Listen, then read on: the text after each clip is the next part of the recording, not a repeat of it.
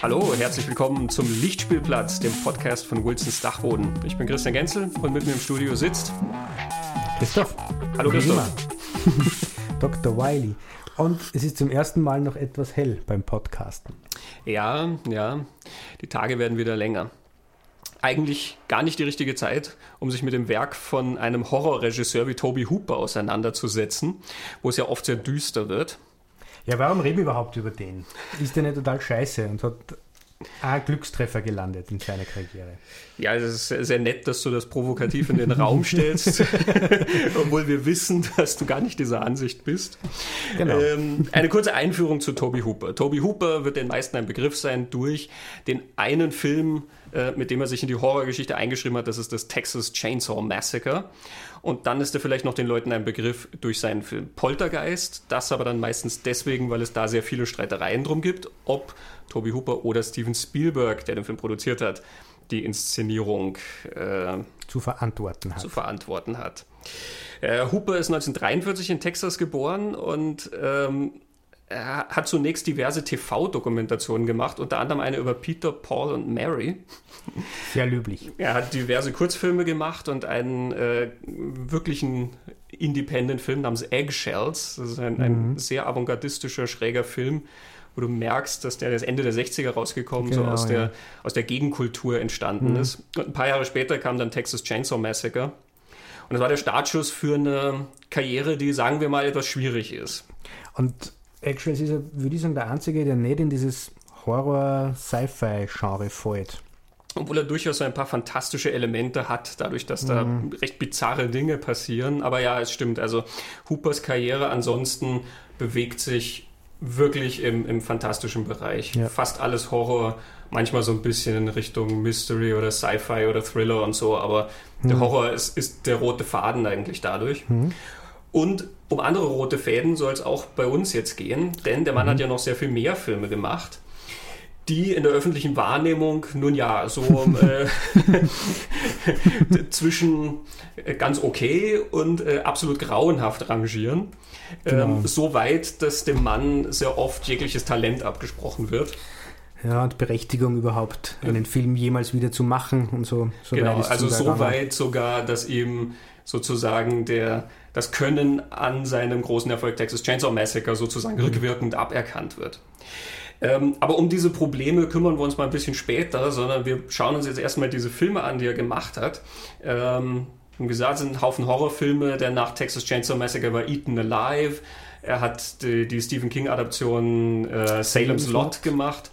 The Funhouse war von ihm. Ähm, er hat in den 80ern dann einen zweiten Teil von Texas Chainsaw Massacre gemacht. Mhm. Ähm, Invaders from Mars, also Invasion vom Mars, äh, ein Remake von einem alten Science-Fiction-Film aus den 50ern.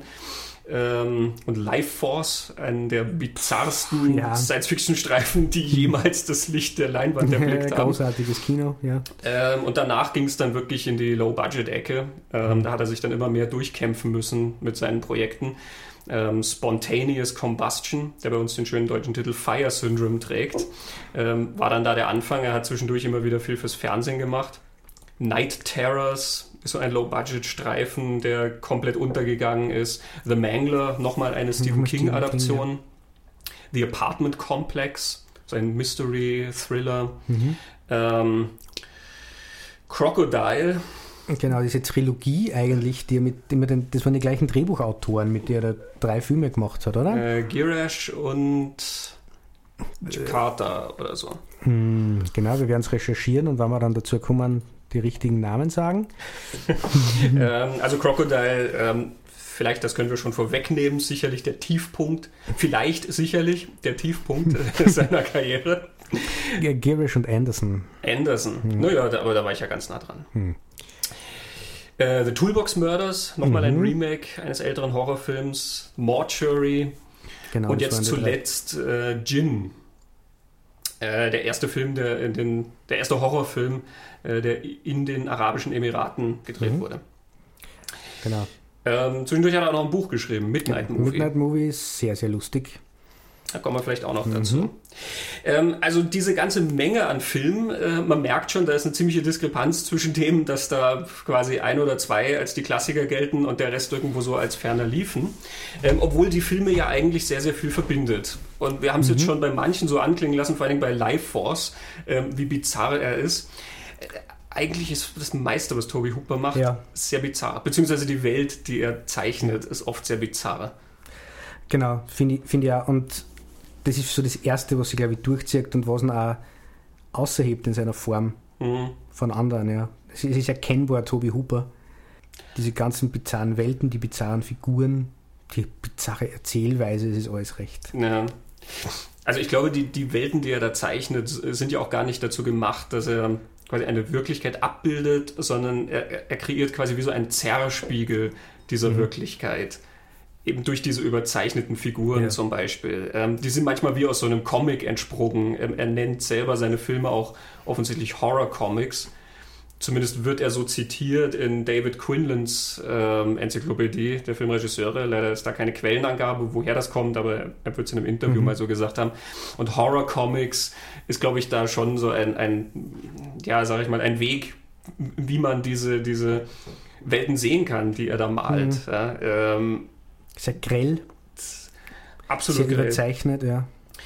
Ähm, und das nicht nur, ähm, also weil wir auch über Figuren in diesen Welten reden, also die Welten an sich sind schon sehr merkwürdig ähm, und die Figuren, die da durchstolpern, ja. sind es auch und das eben nicht nur die Bösen, also die Antagonisten in den Horrorfilmen. Ja, die Monster, genau. Im Texas Chainsaw Massacre ist das natürlich ganz klar, diese, mhm. diese Leatherface-Familie, ja. ja. eine Familie von Kannibalen, die irgendwo im, im Hinterland hockt mhm. ähm, und zufällig vorbeikommende Menschen halt sicherheitshalber mal verhackstückt und ähm, höchstwahrscheinlich futtert. So genau sieht man das nicht, aber ähm, ich gehe davon aus. Man geht davon aus. Leatherface hat ja auch diese Maske übergezogen, ja. die wohl aus Menschenhaut gefertigt ist. Ja, ja. es wird da stark suggeriert, ja. Ähm, er hat aber auch, auch sonst ähm, diese komplett bizarren Menschen. Ähm, ich denke jetzt zum Beispiel an, an den jüngeren Film Mortuary von ihm. Das ist für mich so eine ganz klassische ja. Hooper-Figur. Dieser Makler, der das Haus ja. verkauft. So ein etwas älterer Herr, der am Stock geht. Also er ist auch so etwas deformiert, ähm, mhm. wie das äh, manchmal bei ihm der Fall ist. Und der Typ lacht einfach die ganze Zeit. Ja. Der, der führt die dahin, die haben ein Haus gekauft, diese Familie. Eben diese Mortuary, ja, die, mhm. die äh, Leichenhalle. Also das ist ja in Amerika oft so kombiniert. Mhm. Ja, das Wohnhaus oben und unten ist dann ja, das Bestattungsinstitut. Das, genau, und ganz, im, ganz unten ist dann die Leichenhalle. Leichenhalle, ja genau. Ähm, und den Friedhof vor der Haustür. Und den Friedhof vor der Haustür. Und äh, das Erste, was wir dann sehen, ist, dass ähm, das Ding ist komplett im Dreck, es ist mhm. alles Matsch drumrum und als wäre das nicht eklig genug, wird dann ja da noch erzählt, ja, das ist die überlaufende Klärgrube, durch die die da warten und dieser Makler lacht die ganze Zeit, während er ihnen das vorführt. Er kichert einfach die ganze Zeit völlig dement. Und es ist nicht, weil er irgendwas jetzt zu tun hat mit irgendwas, was da vor sich geht oder so, sondern das ist einfach, das ist seine Figur. Der Mann mhm. kichert einfach die ganze Zeit so vor sich hin. Genau. Und der Sheriff auch in Mortuary, der halt eine andere Form von bizarr ist, nicht so extrem, aber der ist so sehr nervös, sehr verunsichert in der Gegenwart von anderen Menschen, da würde er sehr korrekt sein. Ähm, das ist dann der Humor wieder. Also ja. das sind zwar sehr witzige Figuren, diesem ganzen sonstigen Wahnsinn von Ja, Mortuary. total. Er findet überhaupt, finde ich, in diesen schwarzen Figuren und schwarzen Geschichten sehr viel Humor. Also auch Texas Chainsaw Massacre, der ja wirklich ähm, ein absoluter Nervenzerrer ist. Texas ja. Chainsaw Massacre ist einer der intensivsten Horrorfilme, die es überhaupt gibt. Die meisten Menschen, die aus Texas Chainsaw Massacre rausgehen, glauben viel mehr gesehen zu haben, als mhm. ihnen der Film präsentiert, weil der sich irgendwie so unter die Hirnrinde windet. Ich habe auf Wilsons Dachboden ja auch zwei ja. so Szenenanalysen, wo ich ein bisschen versuche rauszufinden, wie er das macht, weil er diese Sachen gar nicht mal zeigt, aber du glaubst, ja. du hast so viel Grausamkeiten gesehen. Und selbst da findet er irgendwie immer so ein bisschen Witz drin. Zum Beispiel in dieser Endszene, ähm, wo Großvater, der ungefähr wie 150 aussieht, also der Mann ist fast mumifiziert alt. Ja? ähm, und er soll aber die letzte Überlebende von unserer Heldentruppe quasi hinrichten, so wie das äh, im Schlachthaus ja, gemacht das ist ja wird. eine schlechte Familie, ja. Genau, äh, Hammer auf den Schädel. Nur ist Opa leider schon zu schwach, um den Hammer zu halten. Und die Szene geht unendlich lang, wie die ihm immer wieder diesen Hammer in die Hand reingeben. Und dieser alte Mann, wo du in jedem Moment damit rechnest, der kippt jetzt selber um, haut dann halt immer so, so etwas schwach hin. Und sagen sie ihm nicht immer nur, er, er, ist, er ist der Beste in dem Geschäft, irgendwie so, es wird so, so umgebracht, so keiner kann das so gut wie Opa. Ja, ja sie bauen ihn so, auf, ja. während er das macht. Mhm. Aber du hast immer in Texas Chainsaw Massacre diese bizarren Figuren außerhalb der, der Leatherface-Familie. Also der Anhalter ist auch völlig schräger. Der sich sofort die Hand irgendwie genau. aufschneidet und auch so rumlacht. Mhm. Aber auch der Franklin, der, der im, im Rollstuhl sitzt, äh, mal abgesehen davon, dass diese Figur so heutzutage nie möglich war im, mhm. im aktuellen Kino, äh, eine Figur im Rollstuhl, die so nervig, unangenehm gezeichnet wird, das würde nicht durchgehen. Ja. Aber ein Franklin ist irgendwie bizarr, weil er halt auch total begeistert zum Beispiel von den Schlachtmethoden redet. Er erklärt ja ganz lang, äh, wie die Rinder jetzt mit so einer äh, Bolzenpistole hingerichtet werden. Und das erklärt mhm. er ganz begeistert, dass das die neue Methode ist und er diskutiert mit dem Anhalter darüber, der natürlich sagt, ja, das ist, das ist alles nix. Äh, Hammer auf den Schädel, uh, they die better that way. Mhm. Also auch Franklin ist eine, eine irgendwo schräge, bizarre Figur, ist aber eigentlich ganz lang so eine Art Protagonist fast. Das geht, man hat lange das Gefühl, ja. es kommt um ihn gehen. Es geht auch um seinen Großvater, es geht auch um dieses Haus, wo er hinmechert. Ja. Genau, seine Schwester ist die weibliche Heldin. Genau. Man hat diese Konstellationen sehr oft. Also auch, auch zum Beispiel dann der nächste Film Eaten Alive äh, über einen Motelbesitzer, der halt seine Gäste an das Krokodil verfüttert, was er im Vorgarten mhm. planschen hat. Ja. Ich meine, allein die, die Konstruktion dieser Geschichte, ja, eben äh, Horror-Comic man würde gar nicht auf die Idee kommen, dass das eine, eine tatsächliche Welt ist, sondern das ist irgendwie so, ein, so eine Groteske davon. Ja, das ist im Sumpf irgendwo Nebel rundherum. Also es, ist, es hat nichts mit dieser Welt zu tun. Ja. Auch Tangina zum Beispiel ein Poltergeist. Ähm, ja, Malek. ist auch diese, diese winzige Frau, die immer so total kryptisch redet und sie ist ja quasi so diese, sie kennt sich in diesen Mysterien aus. Ja? Mhm. Ähm, sie vermittelt dir aber jetzt nicht wirklich das Gefühl von Sicherheit in, in, in dem Ganzen. Hm. Stimmt, ja. ja. Also man merkt ja, dass die Familie daran zweifelt, ob die ganz dicht ist oder nicht. Ja. ja. Und selbst wenn es dann im Poltergeist darum geht, das Mädchen zu retten, macht er sich dann gewisse Vorschläge. Äh, man muss in diesen Kasten in den Höllenschlund hinein irgendwie und selbst da bist du als Zuschauer nicht sicher, ob die weiß, was sie tut und du traust dem Film in dem Moment dazu, dass das vollkommen schief geht, was sie da vorschlägt. Ja. Mhm. Man, man kann es ja, man kann sie wirklich äh, fast durch alle Filme durchziehen. Ja, ja man, man findet also Beispiele Man Mengler, Robert England als dieser Wäsche, Wäschereibesitzer, auch wieder einer, der am Stock geht. Also, also die entstellten Figuren, körperlich entstellte ja. Figuren spielen eine große Rolle. Er hat ja da sogar Beinschienen, Beinschienen und er hat die genau. Augenklappe dann dazu. Er, er, aber selbst die anderen, also auch der Polizist, den Ted Levine spielt, mhm. also eine ziemlich fertige Polizistenfigur, aber auch nicht trustworthy. Es liegt vielleicht auch an Ted Levine, der hat irgendwie so. Aber er war also, immerhin der Transvestit in äh, Das Schweigen der Lämmer. Genau. Aber dieser Fotograf, der ähm, Fotograf. Polizei, so ein, ein uralter Mensch. Ich habe gelesen, dass Toby Hooper eigentlich William S. Burroughs für die Rolle mhm. haben wollte. Das wäre 95 ja sogar noch gegangen, aber also, also aus irgendeinem Grund ist das nicht zustande gekommen. Ähm, aber der scheint ja wie aus so einer anderen Zeit ja. in diese Geschichte reingepurzelt zu sein. Ja, ich habe mir Mengler angeschaut und habe mir gedacht, was ist mit dem? Und ich habe mir kurz überlegt, es, der spielt ja nachher dann nur eine gewichtige Rolle und wird tatsächlich ein Charakter. Mhm. Äh, aber relativ lang weiß nicht, was das soll. Jemand dann denkt, kommt jetzt was mit einer Zeitreise? Gibt es da Dimensionsportale? Weil der wirkt wie aus einem anderen Film, der einfach kommt, da ist, Fotos macht und wieder geht. Oder wird da gar nicht erklärt. Mir dann irgendwann denkt, der kommt halt einfach immer und dann ist der Film aus und das war halt auch so eine schräge Figur, so Twin Peaks mäßig ein bisschen. Mhm. Hätte alles gepasst. Wird halt dann Teil der, der Geschichte natürlich und wird dann eh normaler und weniger schräg dadurch, mhm. aber. Ich glaube, gerade weil diese, diese merkwürdigen Figuren sich so durchziehen, also sich nicht jetzt rein auf ähm, Bösewichter oder Antagonisten beschränken. Ähm, gerade dadurch hat er auch so einen besonderen Zugang zu den Figuren. also bei Funhouse ist das ja was, was man extrem stark merkt. Ähm, dieser, sage ich mal, sehr, der, der, der mitfühlende Blick, den er hat auf diesen, diesen Sohn von dem Karneval, mm. der ja auch komplett entstellt ist ja, und, und, sich nicht ja. artikulieren kann, eben mm. und, und, ist passenderweise unter einer Frankenstein-Maske. Mm. Ähm, der ein, ein, eine tragische Figur ist.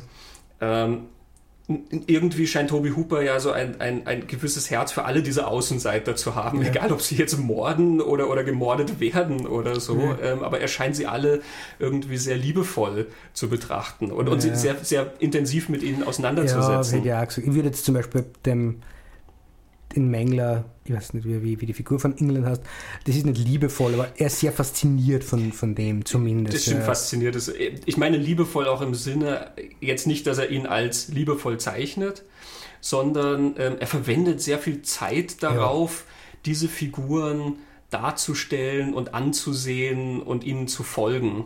Ähm, also auch wie England in Mangler inszeniert ist. Mhm. Ähm, ja, das eben, ja, die Faszination macht es natürlich ja. aus, ähm, aber der kommt nicht kurz rein und zack, zack und, und ist Überraschungsgast oder irgendwas, ähm, sondern das wird ja richtig zelebriert, mhm. wie dieser Mensch ist. Und das meine ich mit liebevoll. Mhm. Ja, weil dieses, dieses Mitgefühl mit den Monstern, das taucht ja auch immer wieder auf. Und ich habe zumindest in drei Filme ganz, ganz stark gemerkt, Vielleicht fallen uns jetzt nur andere ein, aber man hat Leatherface in Texas Chainsaw Massacre, den, das Monster in, in Funhouse, der Sohn, und in Mortuary, mhm. ähm, das Monster am Ende. Das sind, was sich da so durchzieht, ist, das sind immer körperlich entstellte Figuren in irgendeiner Form, dadurch Außenseiter, verstecken sie hinter einer Maske alle drei. Der in Mortuary ist also zumindest, zumindest Schminke im Gesicht, während Leatherface hat eine Maske auf. Und du, du meinst diesen Typ, der da in der Gruft äh, ja, herumspukt genau. bei Mortuary, ne? weil es ja eigentlich noch dieses Lovecraftsche Loch im Boden gibt. Dann. Ja, nein, genau, ich meine den, der, ne? der das Mädchen dann quasi kidnappt ja, und ja. dann aber eigentlich mit einer Rassel spülen will. Was ein Totenschädel, ein Totenschädel ist, ist, genau. Ja, ähm, ja. Also, man hat lauter so Szenen, bei Leatherface ist es ein bisschen versteckter, aber wie, wie, diese Kids zu ihm ins Haus kommen, reagiert ja Leatherface eigentlich in völliger Panik, mhm. äh, weil er nicht weiß, was er machen soll mit diesen äh, Menschen, die da jetzt kommen und, und haut halt zusammen. Das ist das, mhm. was er gelernt hat. Aber man merkt, er geht zum Fenster und schaut raus und ist nervös und aufgebracht und mhm. der, er ist völlig verunsichert und da sind jetzt Leute einfach in sein Leben und sein, sein Haus einspaziert und er, er ist überfordert. Mhm.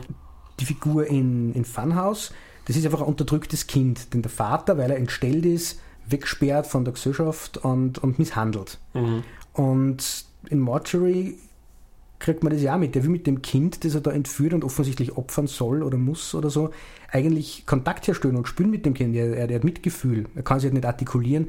Und artikulieren können sie seine Monster jetzt nie wirklich. Und deswegen fällt dann auch die, die Brücke zum mhm. Kontakt.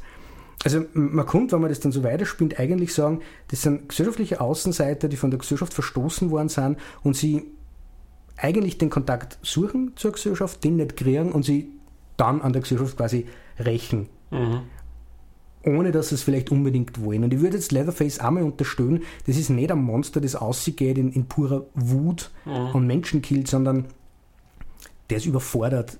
Mhm. Alles, was der kann, ist äh, Rinder zerlegen.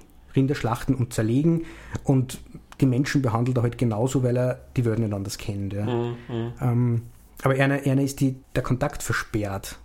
Und das finde ich recht interessant. Das sind eigentlich so, so Frankensteinische Motive. Ich meine, bei Funhouse hat das Monster, das extreme entstellt ist, auch eine Frankenstein-Maske, wie du gesagt hast, auf. Das ist der ja. Hinweis nur ganz stark. Ja. ja.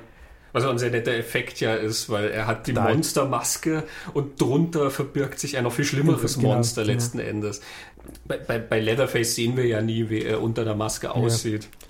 Man kriegt nur Hinweise, man sieht den Mund, also man, man kriegt das. Ja, er dürfte auch entstellt in irgendeiner genau. Form sein. Interessant ist auch, viele von den Protagonisten von, von Toby Hooper haben diese, diese, so irgendeine Verbindung zu dem Bösen in der gezeigten Welt oder, oder so, ein, so ein Kern davon in sich. Ähm, also egal, ob du jetzt an Poltergeist denkst, wo Carol Ann diese Verbindung irgendwie mhm. hat zu diesen naja, zum Jenseits halt offensichtlich ja. durch den Fernseher, ja. Ähm, es ist auch bei diese Bodybags-Episode, I heißt I, sie, ähm, wo Mark Hamill quasi das, das Auge mhm. eines hingerichteten Massenmörders hineinoperiert kriegt und deswegen dann durch dessen Auge sozusagen sieht. Ja, ähm, und so wird wie er oder so genau, handelt wie er. Da hat er sehr deutlich natürlich die Verbindung plötzlich zu dem mhm. Bösen in der Welt, also sogar ja physisch. Ne? Ähm, auch in Life Force taucht das zum Beispiel auf. Das, das Böse ist ja zwar eigentlich ähm, ja, keine Ahnung, so eine Armee von Energievampiren aus dem Weltall. Vermutlich. Vermutlich. Aber der Held hat ja da auch diese telepathische Verbindung zu diesem Hauptvampir, der permanent nackten mhm. äh, Mathilda May. Mhm. Und an einer Stelle erklärt sie ihm ja, weil er fragt, wo, warum sie so aussieht, warum sehen sie so aus wie wir, also die, die, die, wie Menschen. Und sie sagt, dass sie nach seinen Gedanken geformt ist. Sie stimmt, ist die ah, Frau stimmt, aus ja, genau. seinen aus seinem Fantasie, Kopf sozusagen. Ja. Mhm. Ähm, also auch da, die Genesis davon oder, oder so ein gewisser Kern davon liegt auch in den Protagonisten drin. Diese Grenzen sind, sind oft sehr verwaschen bei Toby mhm. Hooper. Fällt mir jetzt aber der Mortuary ein, wahrscheinlich habe ich ihn vor kurzem gesehen habe, die Mutter, die dann kippt. Mhm. Wobei da, da ist ja die Verbindung eher, dass dieses Etwas The Entity oder was das halt dann ist, klettert ja. halt durch diesen Schimmelgeflecht oder was das sein soll, das schwarze Ding. Die, ja. die CGI ist nicht besonders aussagekräftig. Es klettert da was hinein in die Menschen. Ja, ja letzten Endes auch egal, was ja, es ist. Klar. Äh, es schaut hinreichend eklig aus, finde ich.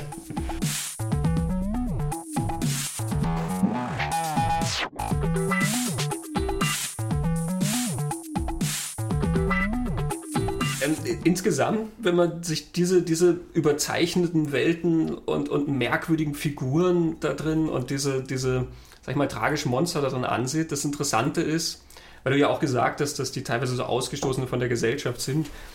Ich habe vorhin gesagt, ähm, er, zeichnet nicht die Wirklichkeit ab, sondern so einen Zerspiegel davon. Mhm. Und doch schafft das ja immer wieder mit vielen Filmen, etwas über die, diese unsere Wirklichkeit zu sagen er zeichnet ja mhm. immer mal wieder so ein Bild von, von seinem Land, von Amerika oder von gesellschaftlichen Phänomenen und so. Also Texas Chainsaw Massacre ja. wieder, wir, wir, kommen natürlich immer auf den zurück, weil das so ein Kernfilm bei ja. ihm ist, der, der alles beinhaltet auch, was, was ihn ausmacht mhm. ähm, oder sehr viel davon. Ähm, die Tatsache, dass da halt sozusagen irgendwo im amerikanischen Hinterland hausen einfach die Kannibalen du, du, musst nur vom Weg abkommen, sozusagen mhm. von der üblichen Straße der Zivilisation. Ja? Und die hausen da ja auch schon offensichtlich länger dort. Ja? Das ist eine generationenüberspannende Familie, mhm. weil die haben da den ja, Großvater und ja, alles. Das, also man vermutet Inzest, man vermutet Kannibalismus, man weiß um Grabräuberei äh, weiß der Geier, was die da alles machen. Und man ja. weiß, dass sie im Schlachthaus arbeiten. Ja. Genau, also das, mhm. das, das ist ja ein sehr, sehr bösartiges. Bild, was da gezeichnet wird. Und gerade zu der Zeit, wo das rauskommt, 1974 ist der Film erschienen. Es gibt ja diese Doku, The American Nightmare, mhm. ähm, wo die Horrorregisseure dieser Generation über diese gesellschaftlichen und politischen Einflüsse reden, die dann in diese Filme eingeflossen sind. Wollen wir den kurz empfehlen, American Nightmare? Ja, absolut. Das Super, ja. eine der ja, besten Dokumentationen überhaupt. Ich habe auf The Hills Have Eyes, es gibt von The Hills mhm. Have Eyes, von Wes Cravens Hills Have Eyes, eine DVD-Version, wo eine zweite DVD mit dieser Doku dabei ist. Und es ist Craven, Carpenter. Hooper, Carpenter, Romero. Mhm, Tom Savini. Tom Savini ist nicht ähm, Cronenberg. Cronenberg sitzt auch drin ja. und ein paar Autoren, Filmwissenschaftler und genau. so. Ähm, höchst faszinierend. Also ja, ganz, ganz über den Horrorfilm und generell auch darüber, wie wir mit äh, Geschichte und Politik umgehen in ja. Geschichten, die wir erzählen. Halt in dem Fall filmische Geschichten. Mhm. Sehr, sehr spannend. Sie ist auch drauf auf der englischen DVD von The Toolbox Murders von Toby Hooper. Ja, da gibt es so eine Zweier-Edition und da ist dann auf der zweiten mhm. auch The American Nightmare drauf. Ähm, und eben, da sitzt er dann drin und, und erzählt, wie all das, was da passiert ist mit Vietnam und so weiter, irgendwie. Es wird ja nicht angesprochen in Texas Chainsaw Massacre. Da sitzt ja kein Mensch und sagt, und, und das ist jetzt wegen dem Vietnamkrieg oder so. Der, der, der wird mit keiner Silbe erwähnt. Ähm, generell diese Ernüchterung, die da im Land stattgefunden hat, wird ja nicht explizit angesprochen. Aber sie, sie kriecht so durch jede Pore mhm. des Films. Ne? Ja. Und was so offensichtlich ist auch für Outsiders, jetzt einmal Menschen, die nicht aus Amerika sind und nicht 1974 oder in die 70er in Amerika gelebt haben, so wie wir, ähm, diese Ed Gein-Geschichte, diese mhm. Massenmörder-Geschichte, die, die ganzen Legenden von den Hinterwäldlern, die da irgendwo so Inzucht betreiben und was Gott was alles aufführen, das ist recht offensichtlich, ohne dass ausdekliniert wird im Sinne von erklärt, ich meine, das mhm. sieht im Film. Äh, aber es gibt da diesen, diesen coolen Podcast Faculty of Horror. Aber sie haben eine, eine Episode über Texas Chainsaw Massacre gemacht und sie, sie reden dann darüber, dass er da Hinweise auf die, die wirtschaftliche Situation, auf die arbeitspolitische Situation, mhm. weil, weil es irgendwie darum geht, dass die, das Schlachthaus wieder zugesperrt, dass es immer bessere Methoden gibt, die mhm. Rinder zu schlachten und dass quasi diese Familie dann auch in ihrer Existenz gefährdet ist. Äh, über solche Sachen reden sie dann auch. Mhm. Sie reden über Nixon, der einfach das Vertrauen in, in den mhm. Staat und die Tragfähigkeit des Staates völlig beschädigt hat. Äh, dann kommt Ed Gein dazu, dieser Massenmörder, der eben Frauen exhumiert hat und dann sie Anzüge und Masken draus geschneidert haben soll und solche Sachen. Also das ist so ein komplettes, ich glaube, wenn man den damals gesehen hat, hat der auf so viel Sachen angesprochen, emotional wieder. Ähm, ich glaube, das ist auch ist sehr groß die Stärke von Toby Hooper, dass er Sachen emotional anspricht. Toby Hooper ist ja kein Intellektueller. Das sind keine Thesenfilme und mhm. das sind auch keine, wo jetzt ähm, Ideen wirklich, sage ich mal, auf, auf sehr komplexe und, und subtile Weise verhandelt genau, werden oder subtil, so. Na. Subtil geht bei ihm nicht. ähm, aber er, er, spricht das emotional ja. an oder er spricht es auch mit interessanten Bildern an.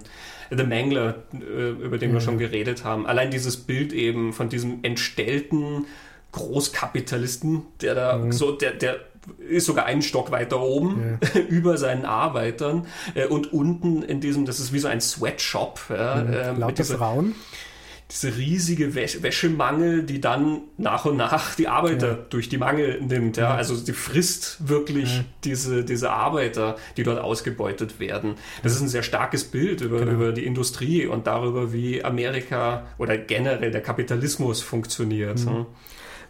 Auch wieder aus diesem anderen Podcast die Idee, dass er marxistische Thesen verarbeite in seinen Filmen. Mhm. Man muss es anhören, wie sie es argumentieren kann, jetzt nicht wiederholen, ich habe es nicht ganz verstanden.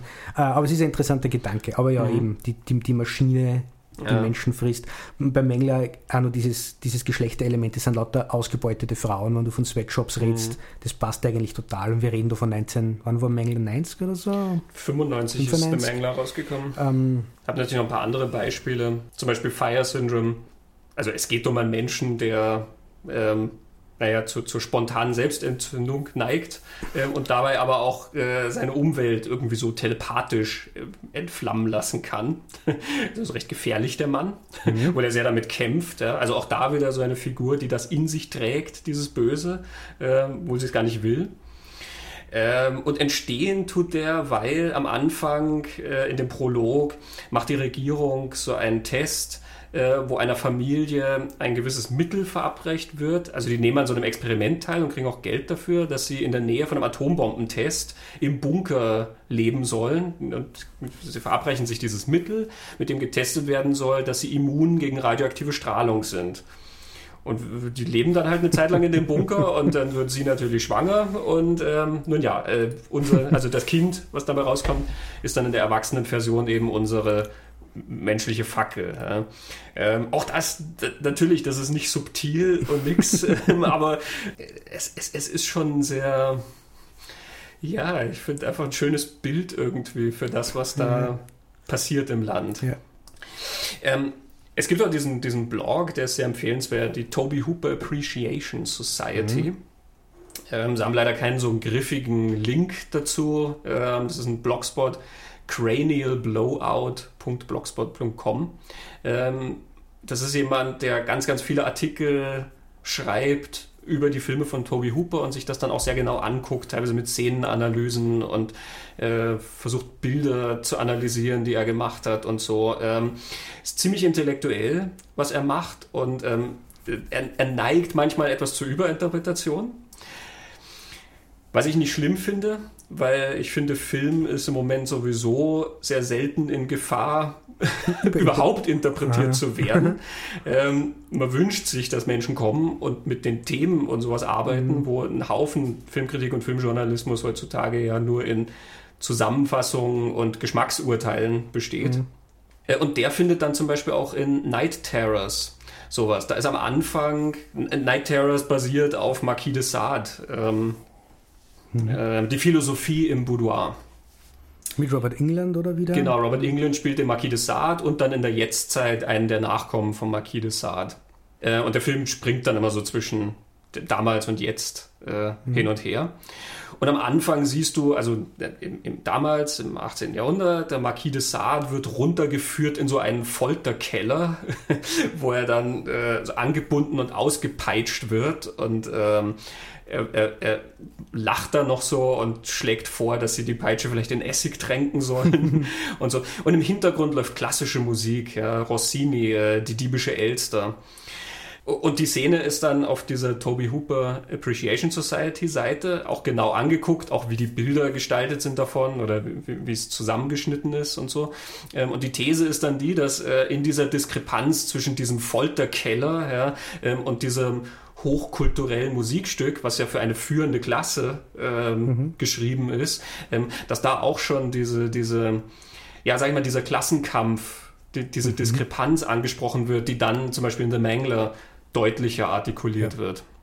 Ja, wie gesagt, also wenn man sich damit auseinandersetzt, man findet alle diese Spuren mhm. dann schon drin. Es ist nicht immer so, dass es dann zu einem vollwertigen Traktat wird. Ähm, mhm.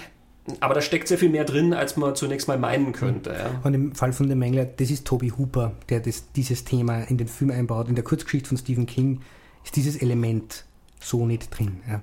In der Kurzgeschichte von Stephen King wird die Maschine ja auch erst zur Mordmaschine, als dieses Blut von der Jungfrau ja. dann drauf tropft. Während bei Toby Hooper die schon immer so war.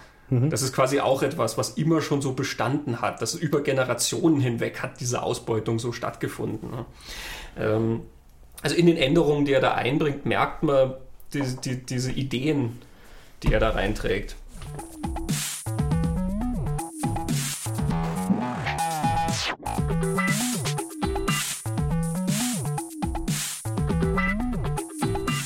Vielleicht, was mir noch einfällt äh, zu den Bizarren, ganz viel von Hooper ist recht laut und grell und bunt und in dieser Form bizarr. Mhm. Aber er ist nicht nur in dieser Art und Weise bizarr, sondern Jin zum Beispiel, der letzte, den er jetzt gemacht hat, hat auch, gibt da immer mehr in so bizarre Welten und eigentlich spürt er durch dieses Nebelsetting in diesem mhm. Hochhaus von Anfang an in so einer bizarren Welt, ohne dass er schrill und laut und extrem ist, sondern es ist ein sehr ruhiger, runtergefahrener Film über weite Strecken, finde ich, mhm. der sehr viel mit Grusel arbeitet und sehr viel mit, mit Stimmung und Atmosphäre.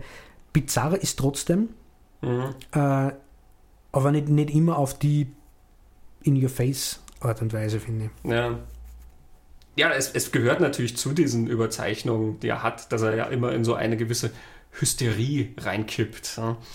Meist.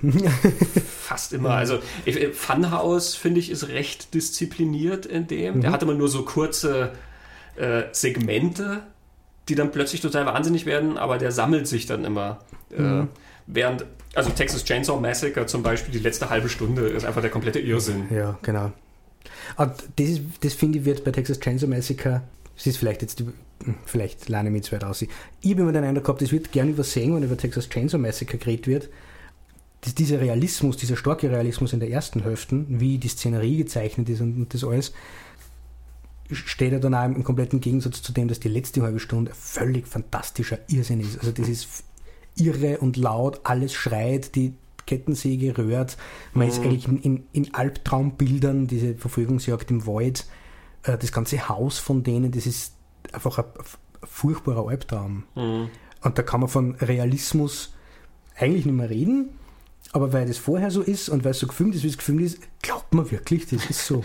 ja, das stimmt. Mhm. Dieses, dieses Grobkörnige, was er einem da präsentiert am Anfang, ja. ich meine, 16 mm gedreht. Mhm. Ähm, Deswegen ich sehr heiter finde, dass der Film immer neu auf Blu-ray und jetzt in 4K-Abtastung und was weiß ich daherkommt, weil ähm, ich meine, schön, wenn er scharf ist, ja, aber es ist halt ein sehr grobkörnig gedrehter ja. Film letzten Endes. Und ja, er, er, er wirkt dann in all dem Dreck auch, dass er, der, der da gezeigt wird, wirkt er so realistisch. Was teilweise auch daran liegt, dass die Ausstattung das war, was sie halt hatten, sozusagen. Mhm. Ja, also äh, all die kaputten Häuser sind ja nicht gebaut worden, sondern die sehen so aus. Mhm. In dem, was die da gemacht haben. Aber klar, wenn zum Schluss dann der schon grün angelaufene alte Opa da drin hockt, ähm, da haben wir nichts mehr, was, was irgendwie echt wäre, ja, ja. letzten Endes. Aber er hat dich dorthin geführt. Mhm. Du, du, du, bist gefragt. Äh, beim Texas Chainsaw Massacre, finde ich, geht es ihm auch am, am meisten auf. Er macht immer diesen Schritt, finde ich, er lässt sich meistens relativ viel Zeit. Bei Life Force nicht. Life Force mhm kippt sofort in den, in den Wahnsinn. Ja. Ähm, aber in den meisten Filmen lässt er sich relativ viel Zeit aufzubauen, dass er eine Welt zeigt. Die ist zwar bizarr, eben, denk an Mortuary, das, ja. das fängt schon gleich irgendwie so eklig an mit diesem Haus und ja, so, aber er lässt sich sehr viel Zeit, erst einmal da Situationen ja. zu zeigen, Figuren und so weiter. Ähm, das hat einen relativ gemütlichen Rhythmus. Auch Poltergeist hat diesen relativ gemütlichen mhm, Rhythmus. das total, ganz lang. Und irgendwann kippt dieser Schalter und eben, es ist wie die pure Hysterie. Ja. Ähm, und das, das macht er dann auch teilweise mit dem Licht zum Beispiel. Das Licht flimmert und flackert und eben die Leute Alle schreien Farben. und schwitzen. Also Brad Dourif in Fire Syndrome, also der Mann bei allen Spezialeffekten, Brad Dourif ist der größte Spezialeffekt in diesem Film, weil der Mann spuckt und schreit und humpelt und leidet und spielt sich die Seele aus dem Leib. Ähm, was leider nicht so ganz glücklich ist, weil er halt komplett über Bord geht. Ja. Mhm. und da ist dann immer die Gefahr dieser, dieser Hysterie bei, bei Toby Hooper. Wenn er es nicht geschafft hat, dich zu diesem Punkt zu bringen, dann ist das albern, wenn er ja. in, in, diesen hysterischen Modus fällt. Ja. Dann guckst du dir das an und denkst dir, was zur Hölle geht da jetzt ab? Hm. Ja. Und es kippt ihn bei ihm relativ schnell. Mhm. Äh, da finde ich eigentlich Poltergeist den, den Film, wo man, wo man das am besten sieht wir von völlig alltäglichen Erzählungen, normales Tempo, da passiert nichts, auf einmal macht es Klink und der Baum kommt durchs Fenster. Mhm. Das geht völlig die Post ab und es wird extrem und das Kind wird nach fast 20 Minuten oder so vom Baum fast gefressen, was in andere Horrorfilmen das Finale wäre. ähm, und dann fährt es wieder runter und dann geht es wieder dahin und, und, wieder. Und unglaublich schnell. Das ist jetzt, glaube ich, also sein Ort von, wie, wie er Leid oder Zuschauer terrorisieren will, wie er es schocken will, wie er ja. mitreißend sein will eine Art von Horrorerzählung halt. Man kann es halt so machen, Angriff auf alle Sinne, Endding wieder von dem Mängler, wo der Mängler sich bewegt, blinkt, schreit, quietscht, fiebt, die anderen schreien zurück, man versteht nichts mehr, das Licht blinkt, das Licht hat alle Farben, der Soundtrack fährt auf. Also alles, was er zur Verfügung hat. Ja ja, bitte in Life Force ist zum Schluss die Apokalypse. Ja, da geht London unter. Du hast Menschenmassen, die da durch die Straßen rennen. Alles brennt und stürzt zusammen. Blaues Licht äh, brennt sich da durch alles hindurch. Eine Kirche ähm, ist da irgendwie mit, mit, mit Leiben, äh, mit, mit, mit toten Körpern gefüllt und alles. Ja, also, äh, ich bewundere ihn für das, dass er ja. quasi da dann wirklich so aufs Ganze geht. Ja, voll auf Öf, ja. Und das, das, gehört zu dem dazu, eben zu diesen bizarren äh, Welten, die er da zeichnet, dass mhm. er diese, diesen Rückhalt überhaupt nicht mehr äh, beibehält.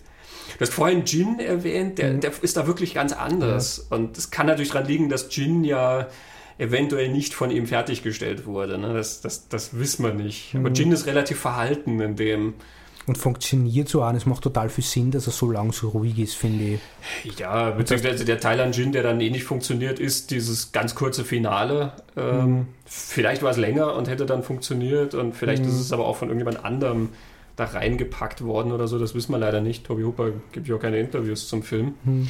Ähm, Was er bei mehreren so macht. Das ist richtig, aber gut, zu den Karrieresachen kommen wir noch. Ja, aber zum Beispiel bei Jin, ähm, du hast ja dieses Ehepaar, das in dieses Haus oder dieses neu gebaute Hochhaus, wo noch keiner lebt, da in der Wüste zieht und äh, das liegt im Nebel. Und sie sind alleine dort. Es ist nagelneu, aber sie sind alleine dort, bis auf den Doorman da, den mhm. Portier. Und irgendwie wird dann schon von, von Nachbarn erzählt, die es gibt, aber die tauchen unglaublich lang nicht auf, mhm. bis dann auf einmal diese Nachbarin auftaucht und die ist dann im ersten Moment, du siehst die und du weißt, jetzt bist nicht mehr in der Wirklichkeit. Davor wird das also relativ wirklich erzählt, zwar mit einer Legende, es wird eine Legende über diesen Djinn mhm. eingeführt, aber du bist irgendwie so in einer wirklichen Welt, die unwirklich traumhaft, albtraumhaft wirkt, aber mit der kippt das Ding einfach vollkommen um mit der Einführung von dieser Figur, die Frau, finde ich, die vor der Tür steht. Also eine merkwürdige, obwohl sie ja eigentlich, sie tut ja nichts Merkwürdiges, weil sie hm. diese Katzenaugen ja. irgendwie, ich bin mir nicht sicher, ob die Schauspielerin so Augen hat, gibt es ja. ja. Alexandra Daddario ja, hat ja auch so Augen, komische Augen oder Mac Foster zum Beispiel. Mhm. Also vielleicht hat diese Schauspielerin auch diese leuchtend hellen Augen irgendwie, aber allein dadurch schaut sie schon sehr bemerkenswert mhm. aus. Ähm, und die Freundlichkeit, wie sie diese Freundlichkeit spielt, ist sehr merkwürdig.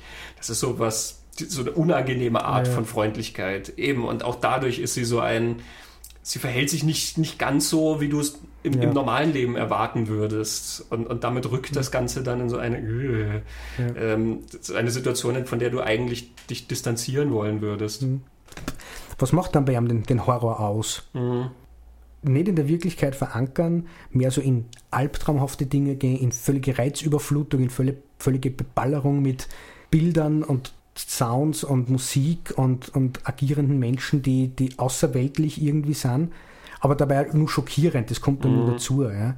Äh, es ist nicht Musikvideo, das auch schon, das der Tour ballern kann, aber das sind nicht alles bekannte Bilder, die man sieht, sondern es sind nicht dann bei ihm alles Sachen, die nur dazu gar nicht in die Wirklichkeit kehren. So macht es halt irgendwie er.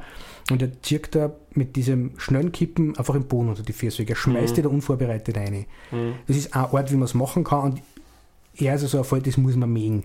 Weil wenn man das nicht mag, denkt man sich, was ist das für ein Sauhaufen. Ja. Eben gerade, wenn man, wenn man nicht überzeugt ist von dem, was man bislang gesehen hat. Mhm. Ähm, beim Texas Chainsaw Massacre geht das am meisten auf. Ja? Ähm, bei einem Film wie ja, ich meine auch Life Force oder oder ja, jetzt, Life Force geht super auf. Äh, oder oder Mortuary oder so, ja. Wenn, der, wenn dich das dann nicht so packt, dann ist das zum Schluss eben, dann ist das einfach schrill, was mhm. da kommt. Interessant finde ich aber, ich habe mir das mal ein bisschen näher angeschaut, denn ich habe selber ähm, in meinem Text über Fire Syndrome die schönen Worte verwendet, ungehemmte Undiszipliniertheit.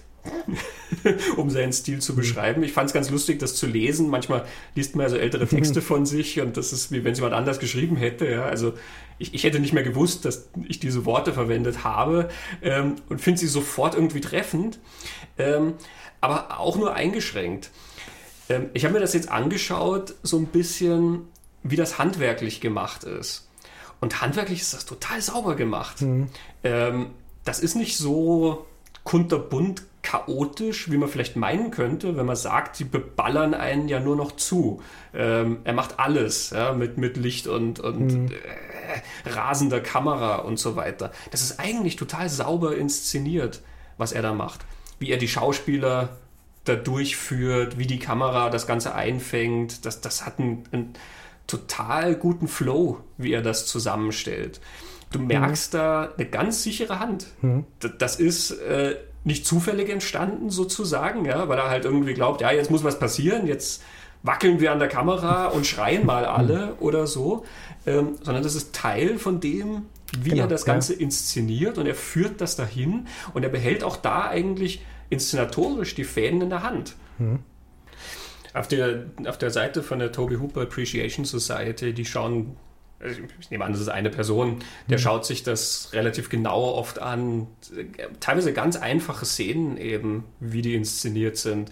Ähm, aus Invasionen vom Mars, ja, eine ganz frühe Szene, wo halt einfach der Junge mit seinen Eltern redet und die umarmen sich dann und so. Und er schaut dann halt an, äh, in welchen Bildern das eingefangen mhm. ist und mit welchen Kamerabewegungen und was dann wann im Frame ist oder aus dem Frame rausfällt und so weiter. Ähm, und du merkst in all dem, was er da herausfiltert irgendwie, ähm, dass das sehr genau gemacht ist und, und eigentlich mhm. sehr schön auch diese Beziehungen zwischen den Figuren etabliert, eben durch das Handwerk, was er macht. Das ist nicht zusammengestöpselt, wie du es ja oft in, in, in Filmen siehst. Person A wird gezeigt und sagt etwas, Person B wird gezeigt und sagt irgendwas, und dann kommt Person C und geht zur Tür und mhm. dann sagt wieder Person A was, die wird und immer in schöne Häppchen geschnitten oder so, ähm, sondern das ist wunderschön eigentlich zusammengeführt, wie diese Sachen ähm, mhm. verknüpft sind und wie die Figuren in denselben Raum gepackt werden durch seine Inszenierung mhm. und sich durch diesen Raum dann bewegen und die Kamera mit ihnen mit und so. Also ähm, ich finde auch, das ist was, was, was extrem übersehen wird, wenn man über ihn redet. Mhm. Selbst wenn man dann die, die Geschichten und so weiter für Unfug hält und äh, sagt, okay, der und der Film ist jetzt Mist, ja, aber ähm, rein handwerklich kann man dem eigentlich nicht an den Karten fahren. Ja, Tobi Hooper als Handwerker, das ist ja auch was, was gerne übersehen wird, obwohl er ja zum Beispiel fürs Fernsehen einiges gemacht hat, wo er einfach vom Reißbrett, aber handwerklich die Sachen mhm. auf Berg, Gun for Hire. Und er sagt das auch von sich selber, da kommen wir dann eh wieder zu Poltergeist. Wer hat den eigentlich tatsächlich gemacht und so? Und er hat lieber mal wo gelesen, dass er über den Film prinzipiell einmal gesagt hat, naja, es war eine Auftragsarbeit. Jetzt im Unterschied zu Texas Chainsaw Massacre, was ein Herzensprojekt von ihm war, ja. Aber er sieht sich selber auch so und hat, glaube ich, nie was anderes behauptet. Mhm. Dass er manche Sachen einfach aus, aus Liebe macht und weil sie ihm wichtig sind, aber er ist ein arbeitender Regisseur und der macht halt auch Auftragsarbeiten. Ja. Zirkt sie, finde ich, auch durch die Kritiken, wenn man so ein bisschen liest. Es ist ihm schon immer wieder abgesprochen worden, mhm. aber es gibt genauso viele, die sagen, handwerklich sitzt das, der weiß, was er tut, nur auf was er es verwendet, ist das große Problem. Das ist, glaube ich, das zirkt sie so als, als Meinung mhm. durch, durch seine Karriere. Ja. Mhm. Äh, also keine Ahnung, wie oft genannt wird, dass die Geschichte dumm ist, dass die Prämisse doof ist, dass das alles ein Schnapsidee ist, aber er weiß, was er tut. Mhm. So.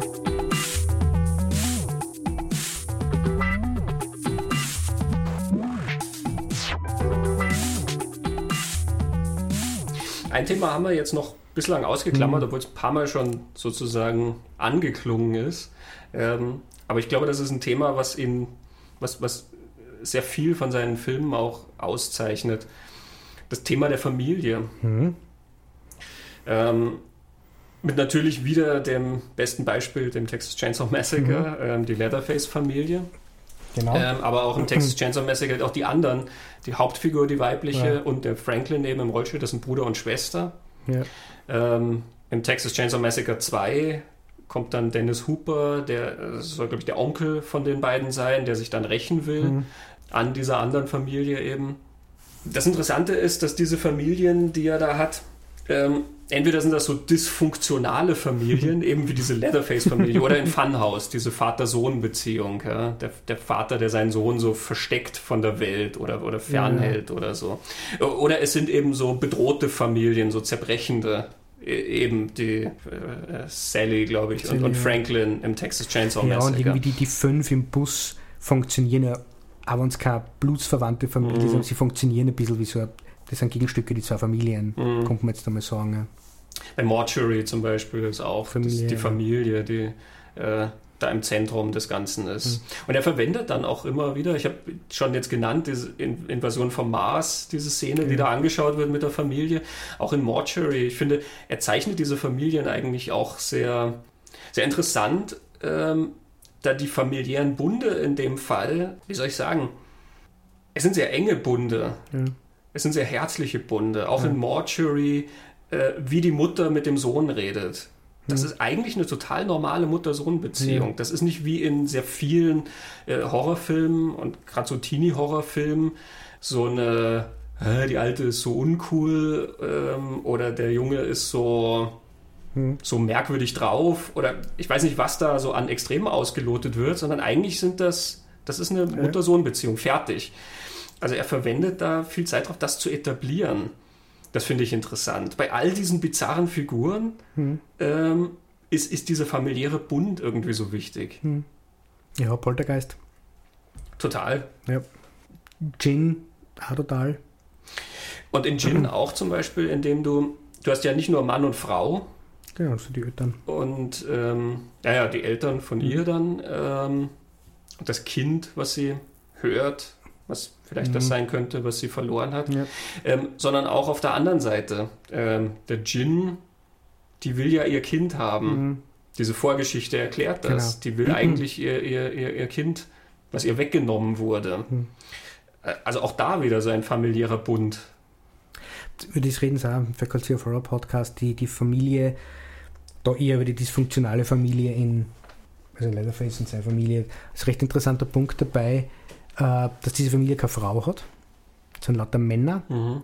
Äh, dass das also Widerspiegeln vom, vom Zeitgeist war, der Zerfall der amerikanischen Nuklearfamilie quasi. Du hast dort beim Abendessen muss ich alle schön kleiden bei Tisch. Das Leatherface als Frau verkleidet. Mhm. Ähm, ich habe keine großartige Idee dazu, mir fällt es halt nur auf, aber es gibt sicher super Ideen dazu. Ähm, in, äh, in Fire Syndrome ist da die Familie im Bunker die Familie ja. Bunker und du hast dann und da auch... die Nuklearfamilie ja durchdekliniert. Es wird ja so gesagt, America's First Nuclear Family.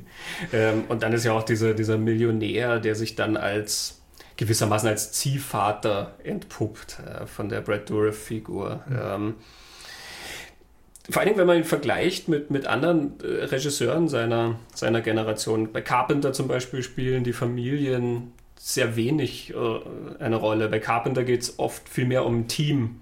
Das sind Leute, die mhm. irgendwie zusammengestellt sind aufgrund äh, eines gewissen Ziels, einer Mission. Denk an Escape from New York. Ja, The Thing. Die, die tun sich halt zusammen, weil die mhm. halt da zu dem zu einem bestimmten Zeitpunkt müssen die halt da zusammenarbeiten. Mhm. Und dann schlagen die sich halt durch. Da mhm. sind Familien nicht so wichtig. Ja, Romero. Romero geht es zum Beispiel für Gesellschaft entweder, ja. ja. das sind dann so Sinnbilder für Gesellschaft, oder es sind dann so, so Identitätsfindungen, wie mhm. in Martin, ich weiß nicht, ob du den gesehen hast, ja. diese, diese Vampirgeschichte, der Junge, der quasi glaubt, dass er ein Vampir ist. Und es kann sein, dass er halt einfach ein, ja, einfach ein Mörder ist. ja. ähm, also, dass er Menschen sozusagen auf sehr herkömmliche Weise umbringt, ähm, aber er bildet sich halt ein, er ist ein Vampir. Und der Film lässt das auch relativ offen. Ähm, das ist ja so ein bisschen eine Suche nach einem Ich. Das hm. findest du bei Toby Hooper nicht. Bei ja. Toby Hooper den, ist den Figuren sehr klar, wer sie sind. Hm. Das, das hm. muss nicht durchdebattiert werden. Die sind, was sie sind.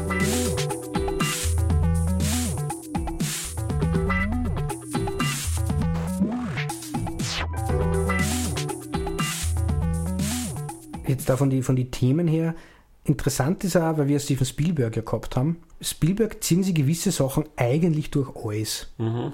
Äh, das ist bei Hooper eigentlich nicht so. Er hat Themen, die immer wieder auftauchen, aber sie tauchen nicht wirklich in alle seine Filme mhm. auf. Manche in sehr vielen, aber gewisse nicht. Und das finde ich auch interessant. Ja? Also, als würde er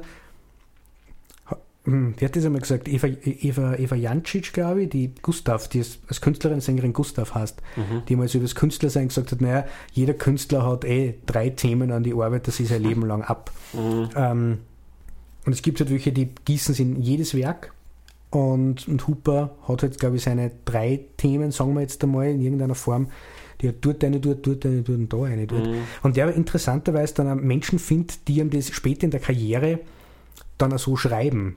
Also gerade diese Trilogie hinten mit, mit Crocodile, Marjorie und Toolbox Murders, das ist jetzt zu einem Zeitpunkt entstanden, wo Hooper schon Hooper war und mhm. wo er wo bekannt war, was macht er, wofür steht der und so. Ähm, und sie haben ihm die Geschichten geliefert, die zu ihm passen. Und mein Crocodile habe ich nicht gesehen und ich habe, nach dem, was du darüber erzählst, überhaupt keine Ambition. Ähm, Toolbox Murders ist nur zum Teil, finde ich, diese Themen drin. Mhm. Bei Module, wie wir schon gesagt haben, sind sie wieder sehr viel und sehr stark drin. Ja. Mhm. Ich glaube, es funktioniert oft so, eben, weil du sagst, diese Themen tauchen hin und wieder auf. Man kann immer so eine gewisse Brücke, finde ich, bauen, von einem Hooper-Werk dann zu einem anderen. Also ich weiß zum Beispiel, wo ich Mortuary gesehen habe, diese Dinner-Szene, wo die Mutter dann schon umgewandelt ist, ja, ja und sie zwingt ihre Kinder da sitzen zu bleiben mhm. und serviert diesen schwarzen Gatsch. ähm, eine brillante Szene, finde ich. Ähm, weil sie zwingt ja dann auch alle, dass sie sagen sollen, wofür sie dankbar sind. und dann gibt es diesen einen Moment, wo sie so einen anschnauzt, ja, uh, it's not your turn. ähm, ich muss bei dieser Dinner-Szene zum Beispiel an Texas Chainsaw genau. Massacre denken. Das ist, glaube ich, eine relativ einfache mhm. Assoziation. Ne? Mir ist jetzt aber zum Beispiel auch aufgefallen, ähm, weil du jetzt über Leatherface als Frau geredet hast, Sexualität spielt ja sehr selten eine Rolle bei ihm. Mhm. Bei Night Terrors ist das ein sehr starkes Thema, Sexualität. Mhm. Da geht es sehr viel um Versuchung und, und Verführung und so eine Grenzüberschreitung. Natürlich, wenn du mit Marquis de Sade arbeitest, kommst um das Thema Sexualität nicht so richtig drum rum. Ähm, und da kannst du dann so eine Brücke zu Life Force zum Beispiel mhm. schlagen, ja, wo, wo, Sexualität irgendwie auch ja drin ist, allein schon dadurch, dass diese Frau die ganze Zeit nackt da durchläuft und der aber auch sie verführt diesen Astronauten ja, ja irgendwie. Das ist eine Liebesbeziehung, aus dem dieses, dieses Unheil dann ja, ja auch irgendwie und, entsteht. Und einfach von Anfang an Vereinigung dieser zwei und es ist aber seine Fantasie. Ja. ja also du kannst irgendwie, glaube ich, immer so Paare aus, ja. den, aus diesen Hooper-Sachen machen. Ja. Und, und, ich habe in meinem, quasi in dem, die ganzen Hooper-Filme, die ich so gesehen habe und wo ich jetzt auch wieder ein paar entweder neu gesehen habe oder halt mal wieder betrachtet habe. Ich habe dann auf meinen Notizzettel so eine Zeile drauf stehen, mit Fragezeichen versehen. Teile besser als das Ganze? Fragezeichen. Bei der Betrachtung von Hooper insgesamt Weil wir reden ja jetzt davon, dass der Mann eigentlich. Wir, wir wissen, Texas Chainsaw Massacre ist der, der, ganz große mhm. Wurf. Das Ding ist im Museum of Modern Art, ja, genau. ähm, ist ein Horrorklassiker genau. und das Ding hat Millionen von anderen Filmen genau. beeinflusst und du kannst das Ding auch Frame für Frame anschauen und da genau. ist nichts daneben. Geadelt als Kunstwerk. Passt. Poltergeist ist auch ein extrem gelungener Film. Die Probleme daran sind andere ja. eigentlich sozusagen hinter den Kulissen, zu, zu denen mhm. kommen wir noch. Aber dann sind ein Haufen andere Filme, von denen wir jetzt sagen, die sind sehr lohnenswert. Mhm. Und wo wir jetzt so drüber reden und wir schlagen quasi diese Brücken zwischen den ganzen Filmen, da fällt mir jetzt wieder diese Zeile ein, die ich da hingeschrieben mhm. habe. Teile besser als das ganze Fragezeichen. Jetzt so aus dem, aus dem Bauch würde ich sagen, die stimmt total, ja. Weil, wenn ich jetzt da sitze und wem Vorschlag, ah, schau da Tobi Hooper an, ja, dann würde ich nicht mit dem Satz blind auf sein Werk loslassen, sondern ich würde auf gewisse Dinge hinweisen, mhm. weil wenn man das Falsche erwischt, geht man nie wieder woanders hin bei Tobi Hooper. Und eben, es braucht gewisse Teile, wo einem das gelingt, am besten gelingt, und dann machen die anderen vielleicht wieder mehr Sinn, wenn man wieder was mhm. entdeckt. Ja. Also Mengler, finde ich, macht mehr Sinn, wenn man Live Force gesehen hat und wenn man diese Hysterie total kennt, wenn man dieses ja. Unwirkliche von ihm kennt. Ähm, dann kann man den auch anders sehen und, und anders genießen und anderen Spaß dran haben, als wir. Ja.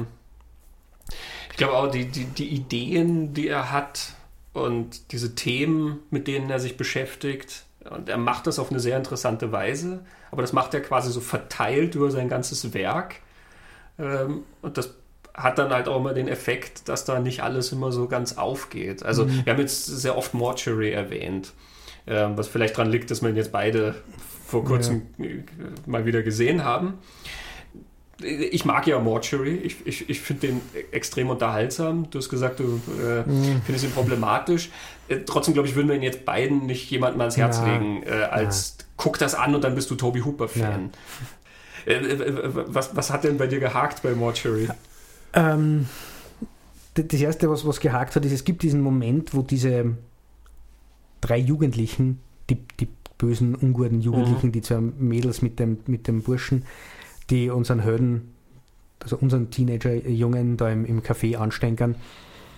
Die kommen dann auf den Friedhof. Es wird vorher schon gesagt, es gibt einen Haufen Graveyard-Babys in diesem Ort, weil die, die Jugendlichen hingehen um Sex haben und verunstalten mit Spraydosen den, den Friedhof. In dem Moment, wo die auf den Friedhof kommen, weiß man, auf was jetzt ausläuft. Mhm. Ja. Man weiß, es läuft darauf aus, die werden jetzt alle weggeschnipselt weil sie sind unsympathische Figuren. Es ist ja Zeit, dass das Monster endlich auftritt und ein paar Leute mhm. sterben. Ähm, und ich denke mir halt dann, äh, wieso verbringe ich überhaupt 10 Minuten oder fast 15 mit denen? Ja? Die sind mir wurscht, die mag ich nicht. Das schreckt mich auch nicht, das mhm. macht mir überhaupt nicht. Ähm, also für mich hat das nicht funktioniert, sondern das ist so, äh, in Halloween 5 ist also was ich Ist das Halloween 5 oder 6? 5 ist der mit den nervigsten Teenagern. Ja, also das in der, in der Scheune. Ja, ja das denkt, ist fünf. Zu was schauen wir das jetzt an? Ich weiß, ich weiß was in zehn Minuten passiert. Also das, das war das eine, wo es einfach, das ist sehr konventionell mhm. erzählt, finde ich. Mhm. Und was ich, was mir einfach ganz schlimm eingefallen ist, ist, dass die Mutter umkippt.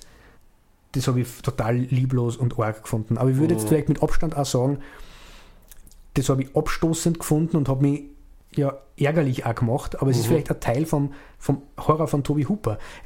Safety Net, es gibt keins. Ja? ja. Und man, muss man dieser Schauspielerin zugutehalten, die kenne ich irgendwo her, ich glaube Star Trek. Denise Crosby, ja, das ja. ist Lieutenant Tascha, ja. Die kennt sich mhm. ja mit, mit äh, Schleimmonstern aus. Sie ist in Next Generation von diesem Teermonster umgebracht worden. Äh, die ist so eine, eine, nette Figur und auch so eine Stütze und eigentlich mhm. am Anfang die tragende Figur, dass die dann umkippt äh, und böse wird. Ah, das habe ich nicht ausgehalten. Hm, Aber vielleicht ist, ähm, man könnte sagen, es ist schlecht erzählt und lieblos erzählt. Und das ist vielleicht auch die, die, die Schwäche von Mortuary, dass man ich nicht ganz sicher bin. Mhm. Ist es schlecht und lieblos erzählt? Geht es lieblos mit einer, mit einer tollen Figur um? Oder ist die Stärke, dass er uns was serviert in, in Charakterentwicklung und Erzählung, die man sonst nicht kriegt. Sonst war die, die Figur ja sicher, man braucht sich keine mhm. Sorgen mhm. machen. Ne? Wieder, der Horror von Tobi Huber, gewisse Sicherheiten gibt es da nicht, wie es in andere Horrorfilme sehr viel gibt. Du kannst da gewisse Sachen sicher sein, damit ist der Grusel überschaubar, du kannst die wohlig schauen, aber das und das wird nicht passieren. Und das ist bei Hooper nicht. Ja. Also eben, ich hätte mal zutraut, dass der das Mädel in dieses Loch schmeißt. Und das ist ein Kind von zehn Jahren. ähm, was ganz interessant ist, aber was wahrscheinlich daran liegt, dass er den ganzen Film über mit diesem Ekel arbeitet. Ja. Und es ist ja kein Blutekel, wie es bei Splatterfilmen oder so mhm. der Fall ist, sondern eben die Tatsache, dass das Haus da irgendwo neben der überlaufenden Klärgrube steht. Und ähm, ja, auch alles drumherum, bitteschön. Die Mutter ähm, bildet sich doch ein, sie möchte gern Leichenbestatterin werden und sie hat das ja noch nie gemacht. Da gibt es diese Sequenz, wo sie dann ah, unten ah, ja. ihre erste äh, Einbalsamierung voll, mhm. vollziehen will und dann stöpselt sie da mit diesen Schläuchen umher, ähm, was dann schief geht und sie schafft die Maschine nicht abzuschalten und dann spritzt auf der einen Seite die Einbalsamierungsflüssigkeit raus und auf der anderen saugt es das Blut raus was, und sie wird bespritzt von dem Zeug und alles. Das ist so... Ja aber auch witzig. Ja. Das ist vielleicht nur das nächste, der, der extrem schwarze Humor, der morbide Humor, ja. der sich auch durchzieht bei Hooper und den muss man auch haben. Weil wenn man den nicht hat, ist er einfach nur abstoßend und ekelhaft, ja. wenn man da nicht drüber lachen kann. Und er, er, er treibt es in ein Extrem, wo nicht jeder drüber lachen kann. Und ich kann nicht immer drüber lachen. In manchen mhm. Momenten funktioniert es total super. Texas Chainsaw Massacre 2 finde ich wieder sehr, sehr witzig gewisse andere schaue ich mir an denke mir, da verstehe ich dann gar nicht, dass es eigentlich witzig gemeint ist. Mhm. Und bei wieder andere, Marjorie zum Beispiel, ich habe verstanden, dass lustig sein soll, aber es nicht so lustig gefunden. Ich fand ihn sehr lustig. Ähm, ich stimme dem, dem lieblos insofern zu, als dass ich einfach den Schluss lieblos finde. Die besiegen dann irgendwie halt diesen Schleim, oder was immer das ist, das Lovecraftsche Monster, mhm. ja, da ist ja irgendwas in der Erde, der böse Boden, wie bei Poltergeist mhm. gewissermaßen, nur dass es dort ein alter Indianerfriedhof war und hier mhm. ist es mhm. einfach Teil des Ganzen. Also, es gibt ja auch ein Lovecraft-Zitat da auf der Gruft. Ne? Ähm, naja, jedenfalls, die besiegen das irgendwie ähm, und dann ist aus und erwartest ja irgendwie, dass vielleicht dann die Mutter zum Beispiel wieder umgedreht mhm. wird oder so, oder dass irgendwas noch kommt. Und stattdessen ist es halt eins von diesen Enden, ja, sie schnaufen kurz durch und dann kommt nochmal alles, whoop, ja. irgendwas springt auf dich zu äh, und du weißt, ah, okay, es, es, ist doch nicht aus und jetzt sind halt wohl alle hin. Ja. Oder äh, das, das Sequel kommt, was halt dann nicht kam. Ähm, das fand ich dann zum Beispiel recht lieblos. Genau. Also da so unterhaltsam ich ihn finde und so, so, so nett gemacht in, in all diesen Details. Ja, ähm, bei so einem Schluss denke ich mir dann, ja, okay, war halt Budenzauber letzten mhm. Endes. Toolbox Murders, die gleichen Autoren Toolbox Murders funktioniert genauso. Da wird eine Geschichte erzählt bis zu einem gewissen Punkt und die ist creepy und scary und ekelhaft und arg und was, was auch immer, aber sie, sie kommt zu einem Punkt und endet dann mit was. Mhm. Und als ob im Horrorhandbuch steht, ein Horrorfilm kann nicht mit einer Auflösung enden, springt am Ende irgendwas ins, ins Bild. Mhm. Und wenn man denkt, was, was soll also ich, ich habe mich genug gefürchtet, ich war genug gespannt, ich, ich war mhm. genug mitgerissen. Ich brauche jetzt nicht nur das Gefühl, dass da noch was da ist. Das nimmt dem Ding eigentlich mehr. Mhm. Also das hat bei Toolbox mehr das, der eigentlich, der ganz anders ist von der, von der Stimmung und von dem, was er da erzählt, aber das hat der zum Schluss auch. Mhm. Es ist ein Ort von, von Horrorfilm, wie es das momentan auch nicht hast und schon länger nicht hast. Mhm. Also Hooper hat ganz selten einen, einen Film gemacht, der so Horror für 14-Jährige, dieses mhm. PG-13-Ding in Amerika, das hat ihn nie interessiert. Die gingen immer auf irgendeine Art und Weise gescheit zur Sache. Und dieses den Boden wegziehen, dieses Sicherheitsnetz, das zieht sie bei ihrem auch durch, indem er da halt Sachen präsentiert, auf die du nicht vorbereitet bist. Mhm. Und auf eine andere Art und Weise, wie es aktuelle Horrorfilme machen. Also Conjuring oder Insidious oder diese modernere Version macht es auf ihre Art und Weise auch, aber nicht so, wie es er macht. Mhm äh, er geht da schon ein Stück weiter und ist dann finsterer und dunkler und, und grabt sich nur mehr in dieses Albtraumhafte ein und nicht auf dieses Gruselatmosphäre und die Schocker. Mhm. Also man schaut sich da auch was an, wo man wenig visuellen Anknüpfungspunkt hat, ja. aktuell und, und, momentan. Und auch sonst, also auch sonst wo wenig. Wenig. Vielleicht findet man in, in, in die 80er Jahre vielleicht noch mehr solche Slasher-Geschichten, die ein bisschen so funktioniert haben, aber eigentlich, mhm. er machte das auf seinen Ort und dann man, man muss das mähen, das auf alle Fälle. Ja. Beziehungsweise halt immer über den, den einzelnen Film halt hinausblicken. Mhm. Aber gut, bei uns ist das ja auch so, wir schauen beide ja Filme nicht nur auf das, was sie jetzt sozusagen leisten, sondern bei uns ist ja sehr viel auch, was das für Themen sind, die da angeboten werden und was das für, für Ideen sind, die verhandelt werden und so. Mhm. Ähm, also wenn man, wenn man einen, einen funktionierenden Horrorfilm erwartet, würde ich Night Terrors nie jemandem ans Herz ja. legen. Für einen ambitionierten Versuch, ein, eine Art Ken Russell Arthouse-Slasher-Film basierend auf den Schriften von Marquis de Sade zu machen, finde ich den Film total faszinierend. Er ist saubillig und das siehst du ihm an und so. Ja. Und trotzdem merkst du, er ist, er ist so mit Symbolismus aufgeladen und es ist ein, ein wirklich ein Versuch, da was zu machen und, und da ergeben sich dann auch sehr interessante Ideen raus. Geht nicht alles auf, ähm, aber mhm. ich, ich habe den jetzt schon ein paar Mal gesehen und, und es zieht mich auch immer wieder was hin zu diesem Film, weil ich halt auch so das Gefühl habe, dass, dass da was drin verhandelt wird, was mhm. ich spannend mhm. finde und was ich auch so ein bisschen enträtseln will. Hm. Und so. Aber ja, ich meine, das, hm. das, das Ding zählt zu Hoopers größten Flops. Und, hm. ähm, das heißt was bei Hooper. also insgesamt ist, glaube ich, schon so, wenn man jetzt hm. Toby Hooper Leuten ans Herz legen, muss man ihnen quasi so mitgeben. Es, es wird Punkte geben, die, an denen man sich reiben kann, ja. die man einfach für, entweder für schlecht gemacht hält was sie zugegebenermaßen auch manchmal sind. Mhm. ähm, oder die man halt einfach, ja, die, die, merkwürdig sind irgendwie. Die passen dann nicht. Die, ja. die, die, die, gehen nicht auf in irgendeiner Form. Aber ich, eben, ich glaube, was, was würden, das kommt mir jetzt einmal zusammen, was würdest du den Leuten mitgeben, anzuschauen, schaut sich Tobi Hooper an und wenn euch das alles gefällt, könnt ihr weiter tun mhm. und ihr werdet dann vielleicht auch noch was finden, was euch interessiert. Weil äh, mir geht es ja auch so, ich, ich mag gar nicht alles von ihm. Welche würdest du sagen, macht's einmal?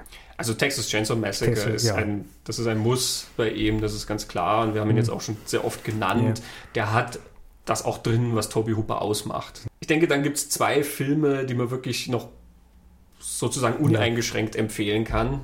Das ist Poltergeist und das ist The Funhouse. The Funhouse. Bei uns hat der Kassen das Kabinett des Schreckens. Genau, gibt es sehr günstig auf Blu-ray mhm. und die Blu-ray ist mit drei Audiokommentaren ja, und, und, Interviews und sowas ausgestattet. Also da erfährt man eine Menge. Mhm. Und über das Funhouse haben wir jetzt noch gar nicht so viel geredet. Ja, wir hatten diese Vater-Sohn-Geschichte. Ja. Eigentlich ist Funhouse so ein, so ein zentraler Film, finde ich, für das mhm. Horrorverständnis von Toby Hooper.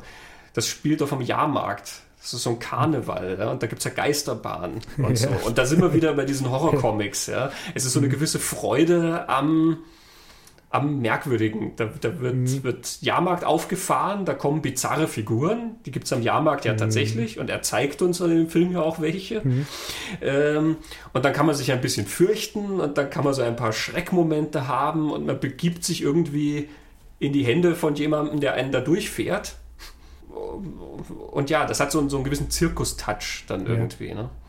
Und Funhouse hat, finde ich, auch das, das Größte, das meiste Herz irgendwie von allem. Er, er mhm. verbringt recht viel Zeit in dieser Jahrmarktatmosphäre und mit diesen Teenagern, die einen Abend am Rummelplatz verbringen.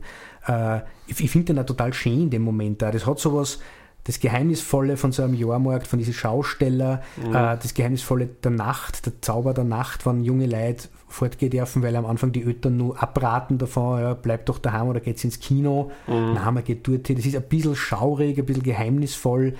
Ähm, die Geisterbahn dann wieder. Äh, ich finde, fängt dieses Gefühl, dieses Teenager-Gefühl recht schön mhm. ein. Und erst dann gleichzeitig finde ich also eben für Einsteiger bei Tobi Huber er passt schön klassisch in so 80er Jahre Horrorfilme mhm. ein. Da passt er schön gut rein. Äh, man kann sich den Film anschauen und kriegt in etwa das, was man erwarten würde von so einem Film. Mhm. Der ist gut, und, und, aber er hat eben dieses, dass er da völlig den Boden wegzieht oder mit, mit Sachen daherkommt, mit denen man nicht rechnet, das hat der Film weniger. Mhm, es ist eine schön, klassisch gut erzählte Horrorgeschichte. Das stimmt. Er ist, er ist disziplinierter ja. eigentlich als, als die meisten anderen. Mhm. Ähm, zu dem Jahrmarkt fällt mir noch ein, Tobi Hooper war ja tatsächlich mal Magier in seinen jungen Echt? Jahren. Cool. Ja? Also Zauberkünstler. ähm, auf dem Audiokommentar von Texas Chainsaw Massacre redet er kurz über Misdirection. Ähm, Im Sinne, eben wie ein Zauberkünstler das macht, du schaust auf die rechte Hand und kriegst deswegen nicht mhm. mit, was die linke macht. Und so kommt dann eine Überraschung zustande oder so funktioniert mhm. dann ein, ein Effekt und so. Und im Funhouse hast du ja auch diesen Zaubertrick, der vorgeführt wird, ja, mit dieser Frau, die in diesen Sarg eingesperrt wird, mhm. wo der dann den Pflock durchjagt und so. Ähm, also ich glaube eben, wenn ich sage, das ist so ein, ein zentraler Film für das Horrorverständnis von ihm, ähm, mhm. so sieht seine Welt aus. Ja? Das mhm. ist eben ein, ein, ein Zauberkunststück letzten mhm. Endes, was er da macht. Und im Interview sagt er dann sogar, I've always wanted my own carnival. ähm, er ist sowieso begeistert von oh, diesem, wie du sagst, dieses Geheimnisvolle, ja. das, was es da zu entdecken gibt und was aber vielleicht unheimlich ist. Ja. Mhm. Die, die, die, die, merkwürdigen Figuren ja. oder die Wahrsagerin, die dir dann irgendwas Dunkles verrät mhm. oder so. Und ich glaube, dass der Funhouse ähm, eigentlich einen ganz anderen Ruf hätte, wenn er nicht recht viel Pech gehabt hätte damit. Also ich mhm. glaube, der wäre anders wahrgenommen worden, aber er hat halt relativ schnell auf diese berüchtigte Video Nasties Liste geschafft und die ist, glaube ich, durch eine Namensverwechslung mit einem anderen Film, war dann lang auf dieser Nasties Liste in, in England, hat deswegen nicht Publikum erreicht, obwohl er eigentlich die, den anderen Filmen oder den die auf dieser Liste stehen und vor allem dem Ziel dieser Liste überhaupt nicht, also weit mhm. weg. Ja. Das ist ja für Hooper-Verhältnis ja völlig zahmer. Ja, Film er ist auch nicht wahnsinnig krass. Ist, ja, mein Gott, er ist jetzt auch ab 16 freigegeben. Also, mhm. ähm, der hat einen Ruf, den er sich eigentlich nicht, nicht verdient hat und deswegen ist er dem Publikum ähm, äh, vorenthalten worden. Ja. Also ich glaube, aber Pech in der Karriere haben wir ja nur auf der Liste. Und dann eben Poltergeist, äh, genau. äh, denke ich, den kann man auch ähm, ja, Riesenhorror-Blockbuster, eher Klassiker. Also. Natürlich. Und der, der funktioniert einfach ja, wahnsinnig gut. Finde ich auch etabliert. Wunderschön, diese Figuren so sehr, mhm. dieses, dieses normale Leben, was die führen, in das du dich begibst. Ähm, und er hat so ein Staunen da drin, was ich auch, was vielleicht mit diesem Jahrmarkt auch mhm. zu tun hat. Ich denke bei Poltergeist immer an die Szene, wo sie entdeckt, dass da ein Phänomen im Haus ist. Und sie haben am Anfang einen riesen Spaß damit. Sie setzt das mhm. Kind an den Boden und wiet, das rutscht dann ja. so die, die, den Boden entlang. Ja, Dieses, ja setzt er einen Footballhelm auf. Ja, und so, ja. genau. Es ist wie, wie Autoscooter fahren oder mhm. so. Ähm, diese Elemente sind extrem schön, finde ich. Und er hat auch diese, diese leicht satirischen Elemente. Ja. Äh, ganz zum Schluss der Fernseher, der dann rausgeschoben wird. Oder mhm. am Anfang ist ja auch schon der, der Krieg mit der Fernbedienung, der den er mit seinem Nachbarn immer führt. Nachbarn, ja. Ähm, ja.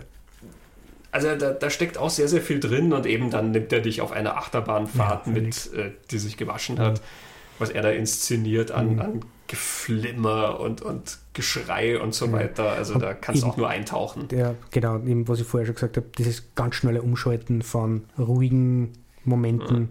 Beobachtung von der Familie in diese Situation und dann kippt es und irgendeiner zieht sie die Gesichtshaut ab vom, ja. vom Spiegel und so. Ähm, Poltergeist. Also Gut. die drei hätte ich auch auf alle Fälle genommen. Jetzt kommen wir dann von den drei Standardfilmen sozusagen weg und sagen, was empfiehlt man jetzt, ähm, wenn jemand da tiefer einsteigen will und sich nicht gleich abschrecken lassen will. Ja, ich würde Life Force nehmen. Wenn man Life Force schafft. Äh, und vor allem, weil Life Force finde ich so, uh, der ist so anders als alles andere, was ich jemals gesehen habe. Und, und der ist so verrückt ausgeflippt. Eigentlich habe ich keine Ahnung, was das alles soll. Ja. Und der ist so losgelassen, so völlig losgelassen, wenn man sich dem Film irgendwie hingibt, wenn man nicht permanent versucht, da irgendwie Orientierung oder Kontrolle über das Ding, sondern man lässt es einfach auf sie wirken, ist das ein super Trip. Ja. Und macht voll viel Spaß. Er ist, er ist sehr lebendig in diesem ungezähmten Erzählfluss. Ja. Er wechselt alle zehn Minuten das Genre irgendwie, so fühlt ja. sich's an. Er beginnt im Weltall und es sieht wie Alien aus und kurz darauf ist es eine Vampirgeschichte ähm, und es endet dann in so einer Zombie-Geschichte mit der Apokalypse und äh, zwischendurch geht's aber um Besessenheit und äh, also alles, alles passiert. Ja. Ja. Das Militär fährt auf. Du hast dann wirklich so Action-Szenen mit, mit, mit Schießereien. Genauso wie dann so Szenen, die aus ja, irgendeinem psychologischen Horrorfilm stammen könnten, ja, wo er dann den, wo er Patrick Stewart äh, schnappt ja, den Leiter von der Irrenanstalt. Ja. Äh, und es ist eigentlich in Patrick Stewart der Geist von diesem Weltraumvampir oder so. Also der macht sich dann auf den hin und äh, also irre, was da aufgefahren wird. Ich habe jetzt gelesen, er ist äh, vor kurzem in Chicago ähm, in einer Reihe gezeigt worden, wo sie 70 mm Filme im Kino gezeigt haben. Und das heißt, er ist in einer Reihe gezeigt worden, wo dann Filme liefen wie 2001 Odyssey im Weltall oder The Master von, von, von, Paul Thomas Anderson. Ja, endlich. Und, also äh, Jacques Tati ist einer dabei gewesen. Ähm, also allein ihn in so eine Reihe zu stellen, finde ich schon mhm. sehr, sehr cool. Und ich bin aber auch überzeugt, dass wenn du den dann in riesig siehst, und weißt, was da, dass da einfach was sehr Merkwürdiges auf dich mhm. zukommt, dann kannst du das genießen. Toby Hooper selber hat ja gesagt, es war ein Fehler, das Ding Life Force zu nennen. Ursprünglich hätte das Ding ja Space Vampires heißen sollen. So heißt nämlich auch das Buch, auf dem es offensichtlich mhm. basiert. Und die Produktionsfirma hat sich dann sehr kurzfristig entschlossen, das Ding stattdessen Life Force zu nennen, weil der Name Space Vampires zu albern wäre. Ja, von mir aus. ich stelle mir vor, wie die sich das in dem Screening anschauen und dann sagen, da brauchen wir einen seriösen Titel dafür. ähm, aber ja, klar, Life Force ist, ist essentiell Toby Hooper letzten Endes. Ja, äh, aber ganz starkes Kino einfach. Das ist äh, die Macht der Bilder und was, was kann man damit machen? Also auf eine andere Art und Weise, als das eigentlich David Lean ist, ja, von dem rede ich jetzt gar nicht. Aber ja. bumm, das Ding fort. Wahnsinn. ich finde in seinem, in diesem extrem schwarzhumorigen, kann man den Leuten auch Texas Chainsaw Massacre 2 ans Herz legen unter der Voraussetzung, dass sie wissen, dass es mit Texas Chainsaw Massacre 1 nicht so extrem viel zu tun hat. Mhm. Es ist einfach ein komplett anderer Tonfall, den er ja, da aufführt. Es ist eine bitterböse, ganz schwarze Satire äh, der zweite. Die, die Leatherface-Familie ist ja plötzlich ein, ein erfolgreiches Catering-Unternehmen. ja. äh, auf, dem, auf dem Poster sind sie gruppiert wie die Breakfast, wie vom Breakfast, Breakfast Club, Club, die ja. Gruppe. Ja. Ähm, also das ist, das ist witzig. Und er ist gleichzeitig irrsinnig blutig und so. Und Dennis Hopper läuft da durch. Da weiß man schon immer, das mhm. ähm, wird jetzt auch kein, kein ruhiger gesetzter Film. Okay, man, was man dann auch noch dazu sagen muss, ich denke, Brennen muss Salem ist auch so ein Film, der mit dem sehr viele Leute was anfangen können. Mhm. Äh, wobei ich tue mir schwer, ich Brennen muss Salem mit die DVD. Das Ding war eine, eine TV-Miniserie, es war ein Zweiteiler, mhm. ein längerer. Insgesamt sind es dann drei Stunden Laufzeit. Und das ist nur in Amerika so erschienen. Bei uns gibt es eine DVD, wo das auf Spielfilmlänge gekürzt ist. Mhm. Ähm, und da funktioniert das Ding einfach nicht. Mhm. Aber er, er wirkt da sehr sehr straight und gesetzt erzählt und er hat unglaublich gute Kritiken gekriegt damals bei der Veröffentlichung. Ja. Eine mhm. der besseren King-Verfilmungen überhaupt. Er ist recht nah von, von der Stimmung und vom Erzähltempo und von der, von der Stimmung an, am Buch von Stephen King. Diese eine berühmte Szene mit, wo der Bub äh, als Vampir vom Fenster schwebt und den anderen verführen wie das rauskommt. Mhm. funktioniert im, im, im, Buch total gruselig und das macht er im, im Film auf so Art und Weise sehr, sehr gruselig. Also ähm, der, glaube ich, passt schon. Mit dem würden wir mhm. vielleicht was anfangen können, wann man, glaube ich, bei uns das fertige ähm. Produkt sehen kommt und nicht, also das, was es bei uns gibt, ist einfach, ja. kann man nicht beurteilen, weil das, das, ist einfach auf 90 Minuten, da fällt fast die Hälfte. Ja, mhm, mhm. ja danach wird es ein bisschen schwieriger. Also ich glaube, danach muss man dann wirklich damit leben, dass gewisse Sachen halt so ein bisschen, hm, weiß nicht, einfach nicht ganz aufgehen. Ja, eben, da kommen wir dann schon an, an diese Filme du musst ihn schon kennen und du musst, ja. du musst das irgendwie auf was beziehen können, glaube ich. Du musst das rauslesen ähm, können. Oder, oder du bist einfach ein riesen Horrorfan, weil wenn du ein riesen Horrorfan bist, kennst Poltergeist und Funhouse und Texas Chainsaw Massacre, vor allem kennst dann eh. Also, ja, du bist dann nicht, siehst, dass Robert England mitspielt. Das genau. hilft dann noch. Ich glaube nicht, dass es einen riesen Horrorfan auf der Welt gibt, der Toolbox Murders und Crocodile von Hooper kennt, aber Texas Chainsaw Massacre. Na, das wäre mal einer. Ähm, Bitte meldet euch.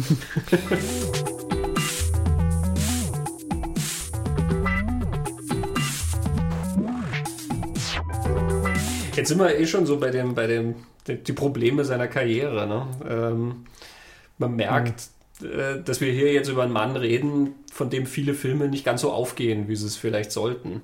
Auch über einen, der sich ganz wenig äußert dazu und das damit auch immer irgendwie im Dunkeln lässt, inwieweit seine eigene Verantwortung ist, was ihm sehr gern unterstützt wird, oder inwieweit es vielleicht außerhalb von seinem Verantwortungsbereich liegt, warum gewisse Sachen nicht funktionieren. Also oft heißt es ja, dass, dass sogar Texas Chainsaw Massacre sozusagen ein Zufallstreffer war. Ähm, ja, das ist so die, die, die härteste Version. Ja, aber die, die gibt's, die, die, die habe ich schon gelesen. Ähm, Ich habe äh, da wieder einen sehr interessanten Punkt, nämlich in diesem, wieder in diesem Podcast. Die behaupten das über Romeros Night of the Living Dead und Texas Chainsaw Massacre. So Romero als ein Hooper haben das kanalisieren können, was, sie, sie erklären das so, diese ganzen Geschichten, die da verarbeitet werden, die, die, der gesellschaftliche Einschlag, die, die Legenden, die erzählt werden, die Gruselgeschichten, ähm, das, was ich gelernt habe über das Filme machen, die Welt, in der ich lebe, ja, ein Hooper ist aus Texas und ist dort aufgewachsen und so. Ähm, jeder kanalisiert es, das fließt durch uns durch als Personen und es kommt in mhm. irgendeiner Form aus. Und sie sagen es dann so nicht, bei manchen kommt es in einem Podcast aus, manche schreiben ein Buch und manche machen Texas Chainsaw Massacre.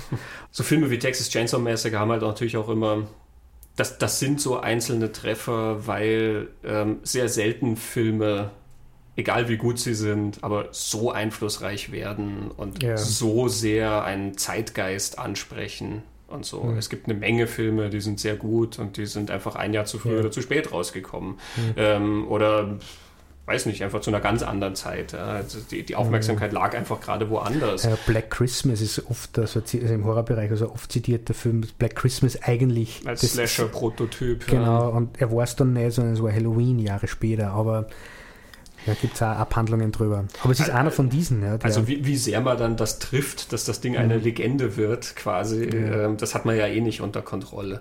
Man kann mhm. sich ja nicht hinsetzen und sagen, so, jetzt mache ich ja mal einen richtig guten Film. Mhm. und dann mache ich Texas Chainsaw Massacre und ansonsten hockt er halt da und sagt, naja, jetzt mache ich halt da mal irgendeinen Film. Und das wird schon passen. Aber die Probleme in seiner Karriere bestehen ja dann auch oft darin, ähm, es gibt ja diverse Filme, die er nicht so fertiggestellt hat oder fertigstellen konnte, wie er das wollte.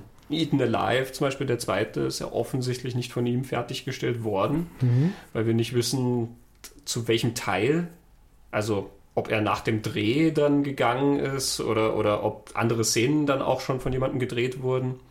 Wir haben auch Jin erwähnt, mhm. ähm, da gab es ganz große Schwierigkeiten. Ich habe auf Wilsons Dachboden ein bisschen das in dem Text versucht, ja. auseinander zu klamüsern, dass es dann Schwierigkeiten mit der Königsfamilie dort in, in äh, Arabischen Emiraten gab, ähm, die dann mit der Darstellung nicht einverstanden mhm. waren. Und dann gab es auch wieder offensichtlich Schwierigkeiten mit der Produktionsfirma, die das irgendwie umschneiden wollten. Und eben er äußert sich dann gar nicht zu dem Film, also wissen wir es nicht. Und dem fertigen Film, er sieht schon so ein bisschen aus, als, als würde da was fehlen oder als wäre da dran rumgedoktert worden, dass man schon daran merkt, dass er mit Abspann 80 Minuten oder so ja. dauert und davon gehen, glaube ich, sieben für den Abspann drauf. Mhm. Ähm, äh, auch die in den 80ern, die Filme, die er für Canon gemacht hat, das Texas Chainsaw Massacre 2 und äh, Invasion vom Mars und äh, Life Force, hat er ja offensichtlich auch nicht so ganz fertigstellen können, wie er es wollte. Von Life Force gibt es jetzt diesen Director's Cut ähm, hm. auf, auf, auf Blu-ray. Ähm, aber er hat da selber gesagt, dass das ja nicht ganz seine Kontrolle war, wie das hm. gehandhabt wurde. Ja, in einem ne? Artikel ähm, im Fangoria über den Mängler redet er ja über äh, Fire Syndrome, der offenbar, so wie das ausgelesen, noch nicht erschienen war, obwohl mhm. er schon lange fertig war. Und er redet dann darüber, naja, Canon ist pleite gegangen, er weiß gar nicht, ob der Film jemals rauskommt. Wir wissen heute, er ist erschienen. Ähm, da bezieht er sich auf Night Terrors. Auf Night Terrors? Ja, ja, weil der ah, ist von okay. Joram Globus mitproduziert und eben da ist Canon dann pleite gegangen vorher und der ist dann irgendwie in Europa erschienen und in Amerika dann erstmal gar nicht und so. Also mhm. ist auch so ein Film, der dann schon deswegen quasi gefloppt ist, weil er kaum eine Chance hatte. Ja, ja und, der, und der, Gro der, der große Film, wo ihm alles weggenommen worden ist, ist Poltergeist. Also das ist der, wo er ähm, im Nachhinein sowieso alles weggenommen worden ist, in der Nachbetrachtung, also mhm. allgemein, wie gesagt, das ist ein Steven Spielberg-Film und, und Hooper hätte dort nicht einmal Regie geführt und so. Aber es gibt ja unglaublich viele Geschichten über das, was da tatsächlich gelaufen ist. Und die rucken das ja nur begrenzt in einer, in einer in ein anderes Licht, würde ich sagen. Ja. Mhm. Also da hat sich Spielberg nicht, nicht, nicht so viel zurücklernen können, ganz offensichtlich. Ja. Aber da hat er ja auch das, das Pech eigentlich gehabt, dass er einen Bombenblockbuster in dem Jahr abgeliefert hat. Und es ist nie mit seiner Person assoziiert worden. Es hatte ihm damals immerhin diesen Vertrag mit Canon eingebracht, mhm. die damals ja expandieren wollten. Und er hatte ja dann gute Budgets für diese drei Filme. Mhm. Ähm, also eben Texas Chainsaw Massacre 2 hat plötzlich ein, ein, immenses Budget gegenüber dem ersten und Invasion vom Mars hatten und Life Force, die haben ein riesen äh, Budget für Spezialeffekte. Da wird ja ordentlich was aufgefahren und so. Also mhm. zumindest das ist bei rausgekommen. Mhm. Ähm, aber ja, und je weiter wir voranschreiten, desto weniger wird dem Poltergeist letzten Endes mhm. zugeschrieben. Ne? Ähm, aber es gab damals auch schon irrsinnige Hickhack Also offensichtlich basiert das ja auf einem Artikel der LA Times, der noch zu Dreharbeiten, also zu Zeiten der Dreharbeiten erschien, wo Steven Spielberg auch darüber redet, ähm, quasi, dass er so involviert ist und so, weil das ja seine Geschichte war. Die wollte mhm. er ja ursprünglich mal machen. Genau. Und so. Und er sagt dann auch äh, sowas in der Richtung wie, ähm, das nächste Mal, wenn er was produziert, dann ist er schlauer, dann wird er das anders handhaben und er wird dann nie wieder jemandem das so antun, wie er es jetzt dem Tobi genau. antut.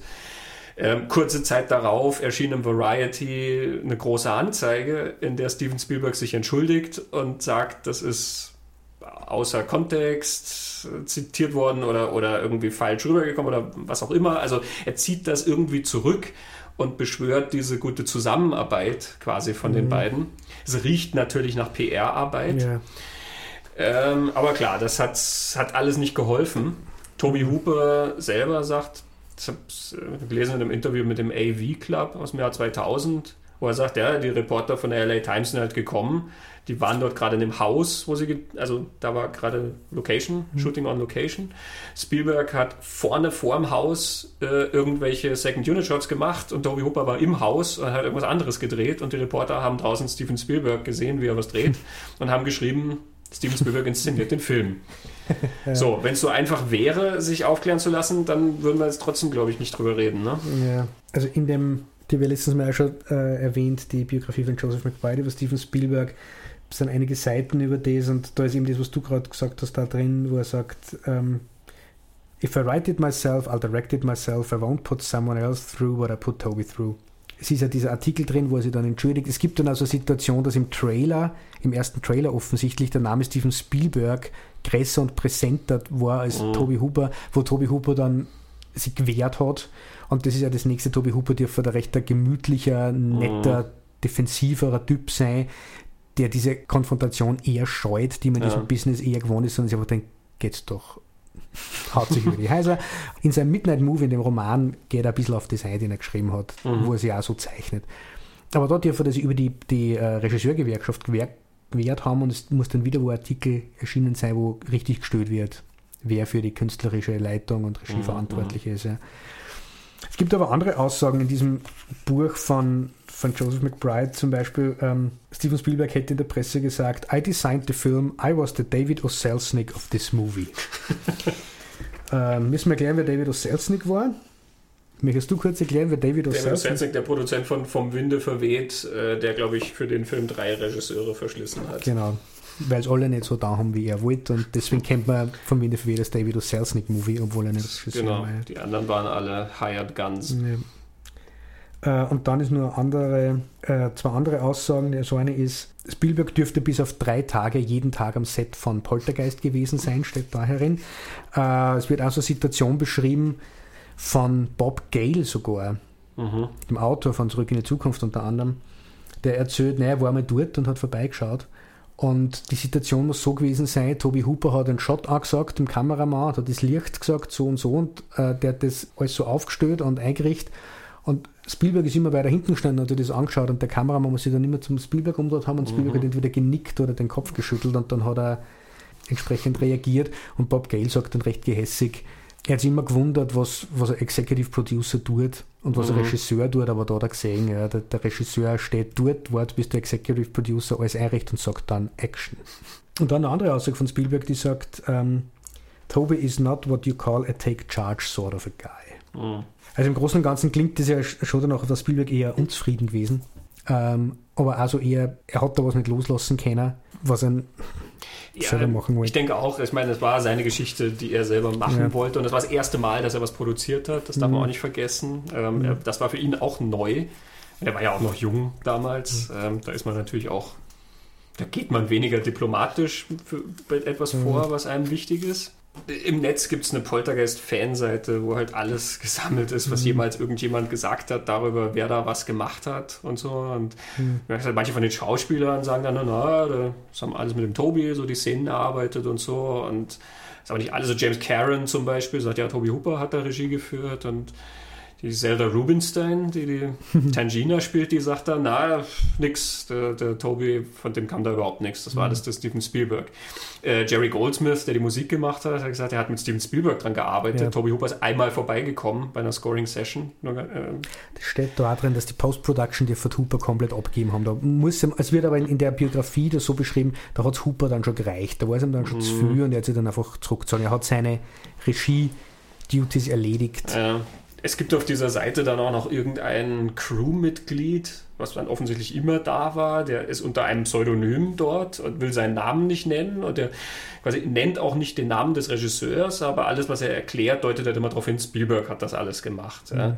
Ähm, was also so ein bisschen merkwürdig ist, weil warum sagt er nicht, wer er ist? Und warum, selbst wenn er anonym ist, warum sagt er dann nicht einfach, ja, Steven Spielberg war derjenige, sondern irgendwie er tut so ein bisschen geheimnisvoll und warum geht er da auf ein Messageboard, um, um, um sich da irgendwie als, als Whistleblower zu inszenieren? Ja, also ist irgendwie merkwürdig, das Ganze. Ähm, mein Gott, die Wahrheit wird sicherlich irgendwo da ja. liegen. Es ist sehr viel von Spielberg im Film drin. Ja, das man, ähm, finde ich, ja total. Und man merkt das mhm. und ähm, in diesem, in diesen Zitatensammlung heißt es dann irgendwo, der Film hat sozusagen zwei Regisseure, einen in der Vorbereitung und einen anderen dann am Set.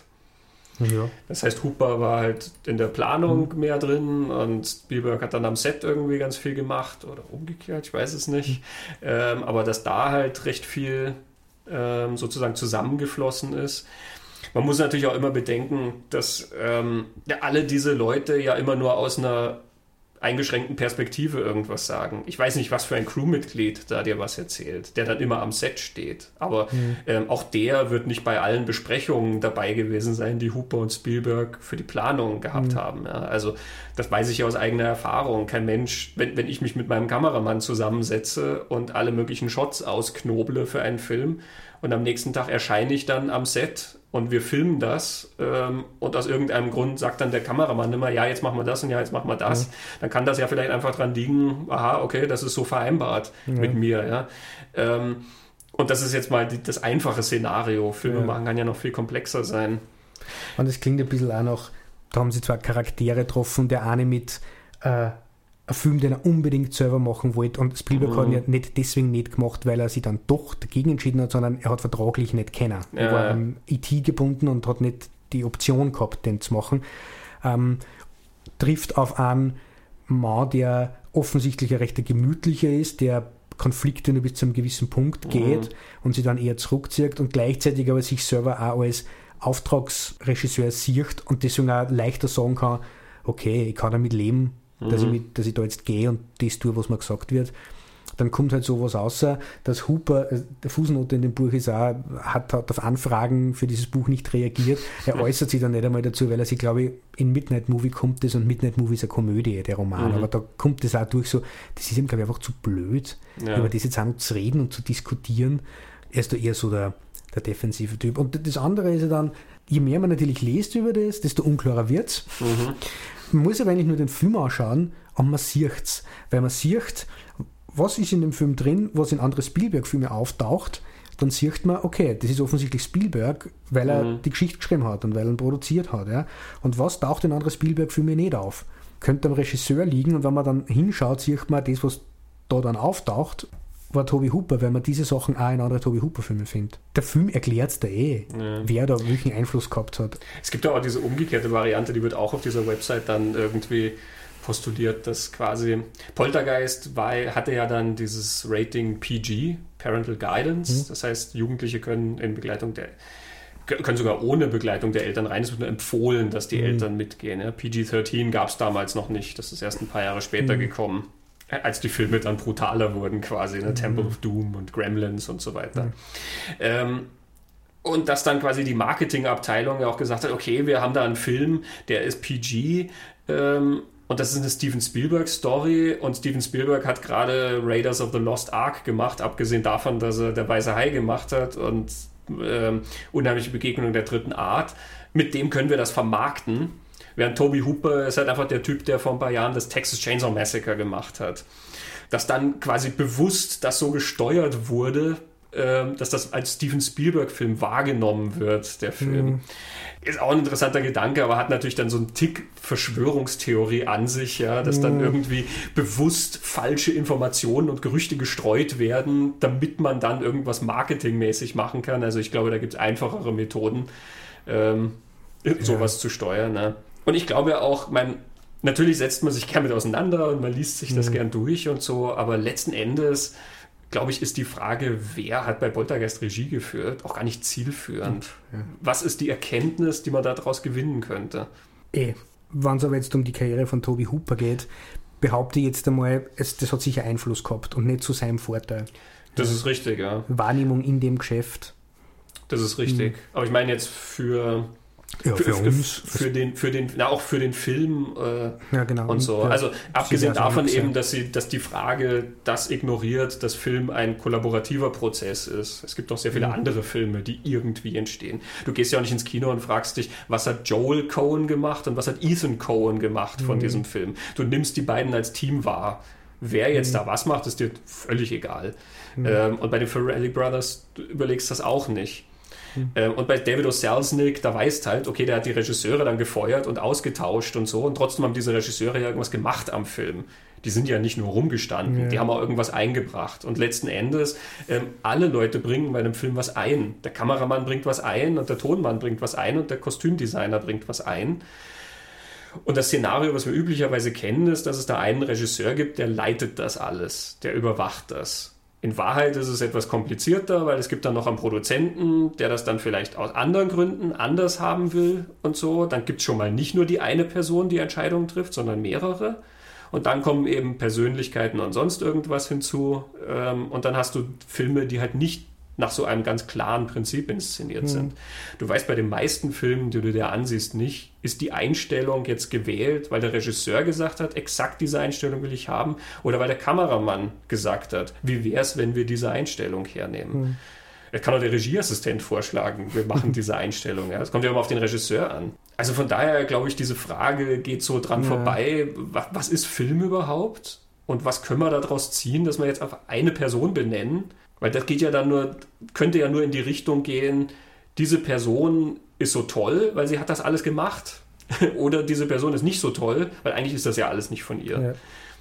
Ich wollte gerade sagen, ich glaube, es geht entweder darum, seinem Helden alles zu geben oder wo man die Antipathie und alles wegzunehmen. Ja. Und ich würde einmal sagen, im, im Fall von Toby Hooper kriegt man ein bisschen den Eindruck, dass viele Leute immer noch so heillos enttäuscht sind von allem, was er nach Texas Chainsaw Massacre gemacht hat, die immer nur darauf warten, dass er wieder so ein Meisterwerk hinlegt, das den Horrorfilm verändert, mhm. dass alles in die Tonne und er mit in die Tonne treten, was er noch angegriffen hat nachher. Mhm. Was dann wieder eine eigene Gesprächsrunde ist, was ist mit den Leuten los, die die sich da so enttäuscht fühlen von, von ihm oder im Stich gelassen oder, oder was auch immer. Oder manchmal kommt so, sie fühlen sich betrogen. Sie fühlen sich auf einmal sogar um Texas Chainsaw Massacre betrogen. Mhm. Das kann kein Meisterwerk sein, wenn einer nachher nur mehr so viele schlechte Sachen macht. Er hat da auch nur Zufall und Klick und irgendwie so. Ja, solche es Themen spielen. So ein bisschen der, der Michael Cimino-Effekt, ne? wo dann im Nach bei, bei Heaven's Gate haben die Leute ihm dann nachträglich, die durch die Hölle gehen, so ein bisschen mhm. aberkannt. Mhm. Quasi, ähm, als hätten, als wären sie betrogen worden, wie du sagst, oder als hätten, wären sie überrumpelt worden. Er hat sie sozusagen verführt, tolle Sachen über die durch die Hölle gehen äh, zu schreiben. Und über ihn. Äh, und jetzt kommen sie drauf, äh, eigentlich war das ja nur heiße Luft. Und deswegen müssen sie das jetzt alles zurücknehmen. Es reicht nicht zu sagen, Heaven's Gate äh, ist fürchterlich, sondern die durch die Hölle gehen war ja eigentlich auch schon fürchterlich. Wir haben es nur nicht gesehen aus irgendeinem mhm. Grund, weil der Mann so einen schamanischen Zauber ausgeübt hat mhm. oder so. Ähm, ja, ich glaube, dieser Effekt spielt da voll mit rein. Mhm. Und ich frage mich dann immer, also, keine Ahnung, wenn, wenn Michelangelo nach der Sixtinischen Kapelle Postkarten gemalt hätte, auf die er kleine Herzer gezeichnet hätte, ja, ähm, er wäre immer noch der Mann, der die Sixtinische Kapelle gemalt hat. Und Toby Hooper ist der Mann, der Texas Chainsaw Massacre gemacht hat. Du hast gerade Toby Hooper mit Michelangelo verglichen. Ich glaube, wir. äh, ich glaube, besser wird es jetzt nicht mehr. Also. Die Ehrenrettung für diesen Mann. Ja. Ähm, Aber ich glaube, wir sitzen jetzt ja schon äh, bald zwei Stunden da und äh, betreiben Ehrenrettung für diesen Mann irgendwie, schon, weil ja. man ja, zumindest jeder von uns kann vier Filme von dem Mann nennen, die jedem von uns so viel wert sind, dass mhm. wir der Meinung sind, das möchte man andere Leute sagen, schaut sich den an und nicht, dass irgendwann im Nachruf von dem Mann steht, 1974 einen, einen genialen Ausrutscher und dann nie wieder was. Oder so, ja. ja, gerade wenn man sich jetzt diese Filme anschaut, eben wie gesagt in, in Chicago, dieses Life Force-Ding mhm. in, der, in der Retrospektive dann. Ich meine, sie haben ihn genommen, weil er auf, 60, auf 70 Millimeter gedreht wurde, ja. Aber er steht plötzlich in einer ganz anderen Reihe. Er steht neben 2001 und so. Und ich glaube, dass so manche Hooper-Filme so ein bisschen diese, diesen neuen Blick gut vertragen könnten so wie einige Carpenter-Filme auch sehr gewonnen haben, durch ein bisschen Abstand. Mhm. Ja, Big Trouble in Little China. Damals ein Film für Eingeweihte irgendwie, für einige wenige. Und später dann zum Kultfilm avanciert. Mhm. Und Big Trouble in Little China ist genauso merkwürdig und, und durchgeknallt. Ähm, auf eine andere Art. Aber mhm. das ist auch ein, auch ja. ein Film, der, der kunterbunt und, und, und schräg und alles ist. Ja? So wie es Life Force dann mhm. letzten Endes auch ist.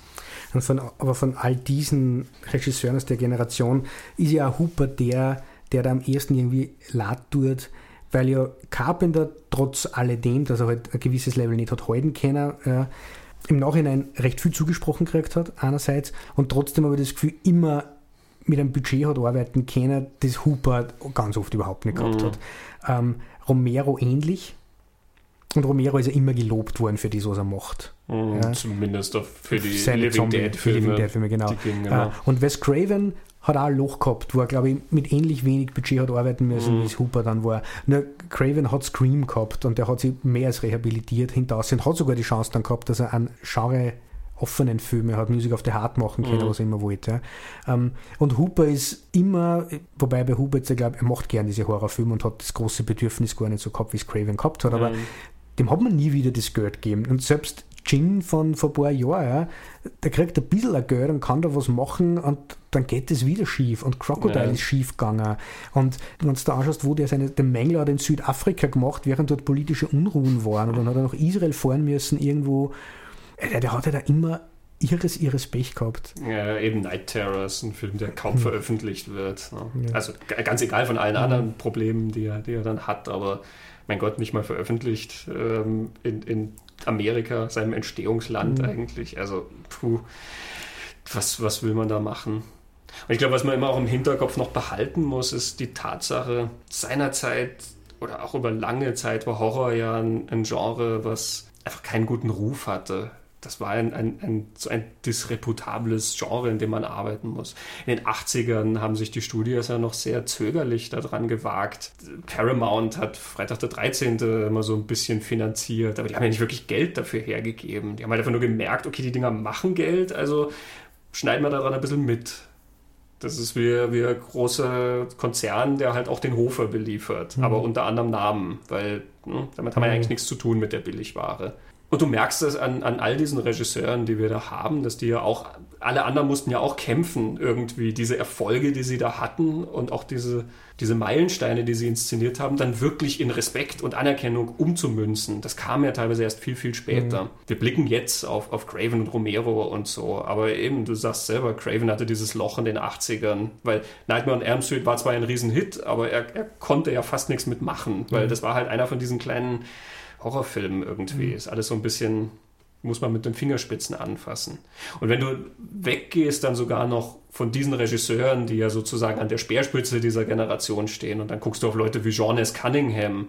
Mhm. Ähm, ich meine, das, das, mag auch mit seiner Entscheidung gewesen sein, dass er sich mehr aufs Produzieren verlegt. Ja, aber er hat ja noch ein paar Filme gemacht dann nach Freitag der 13. Er hat ja immer mal wieder Regie geführt. Nur der Mann macht Freitag der 13.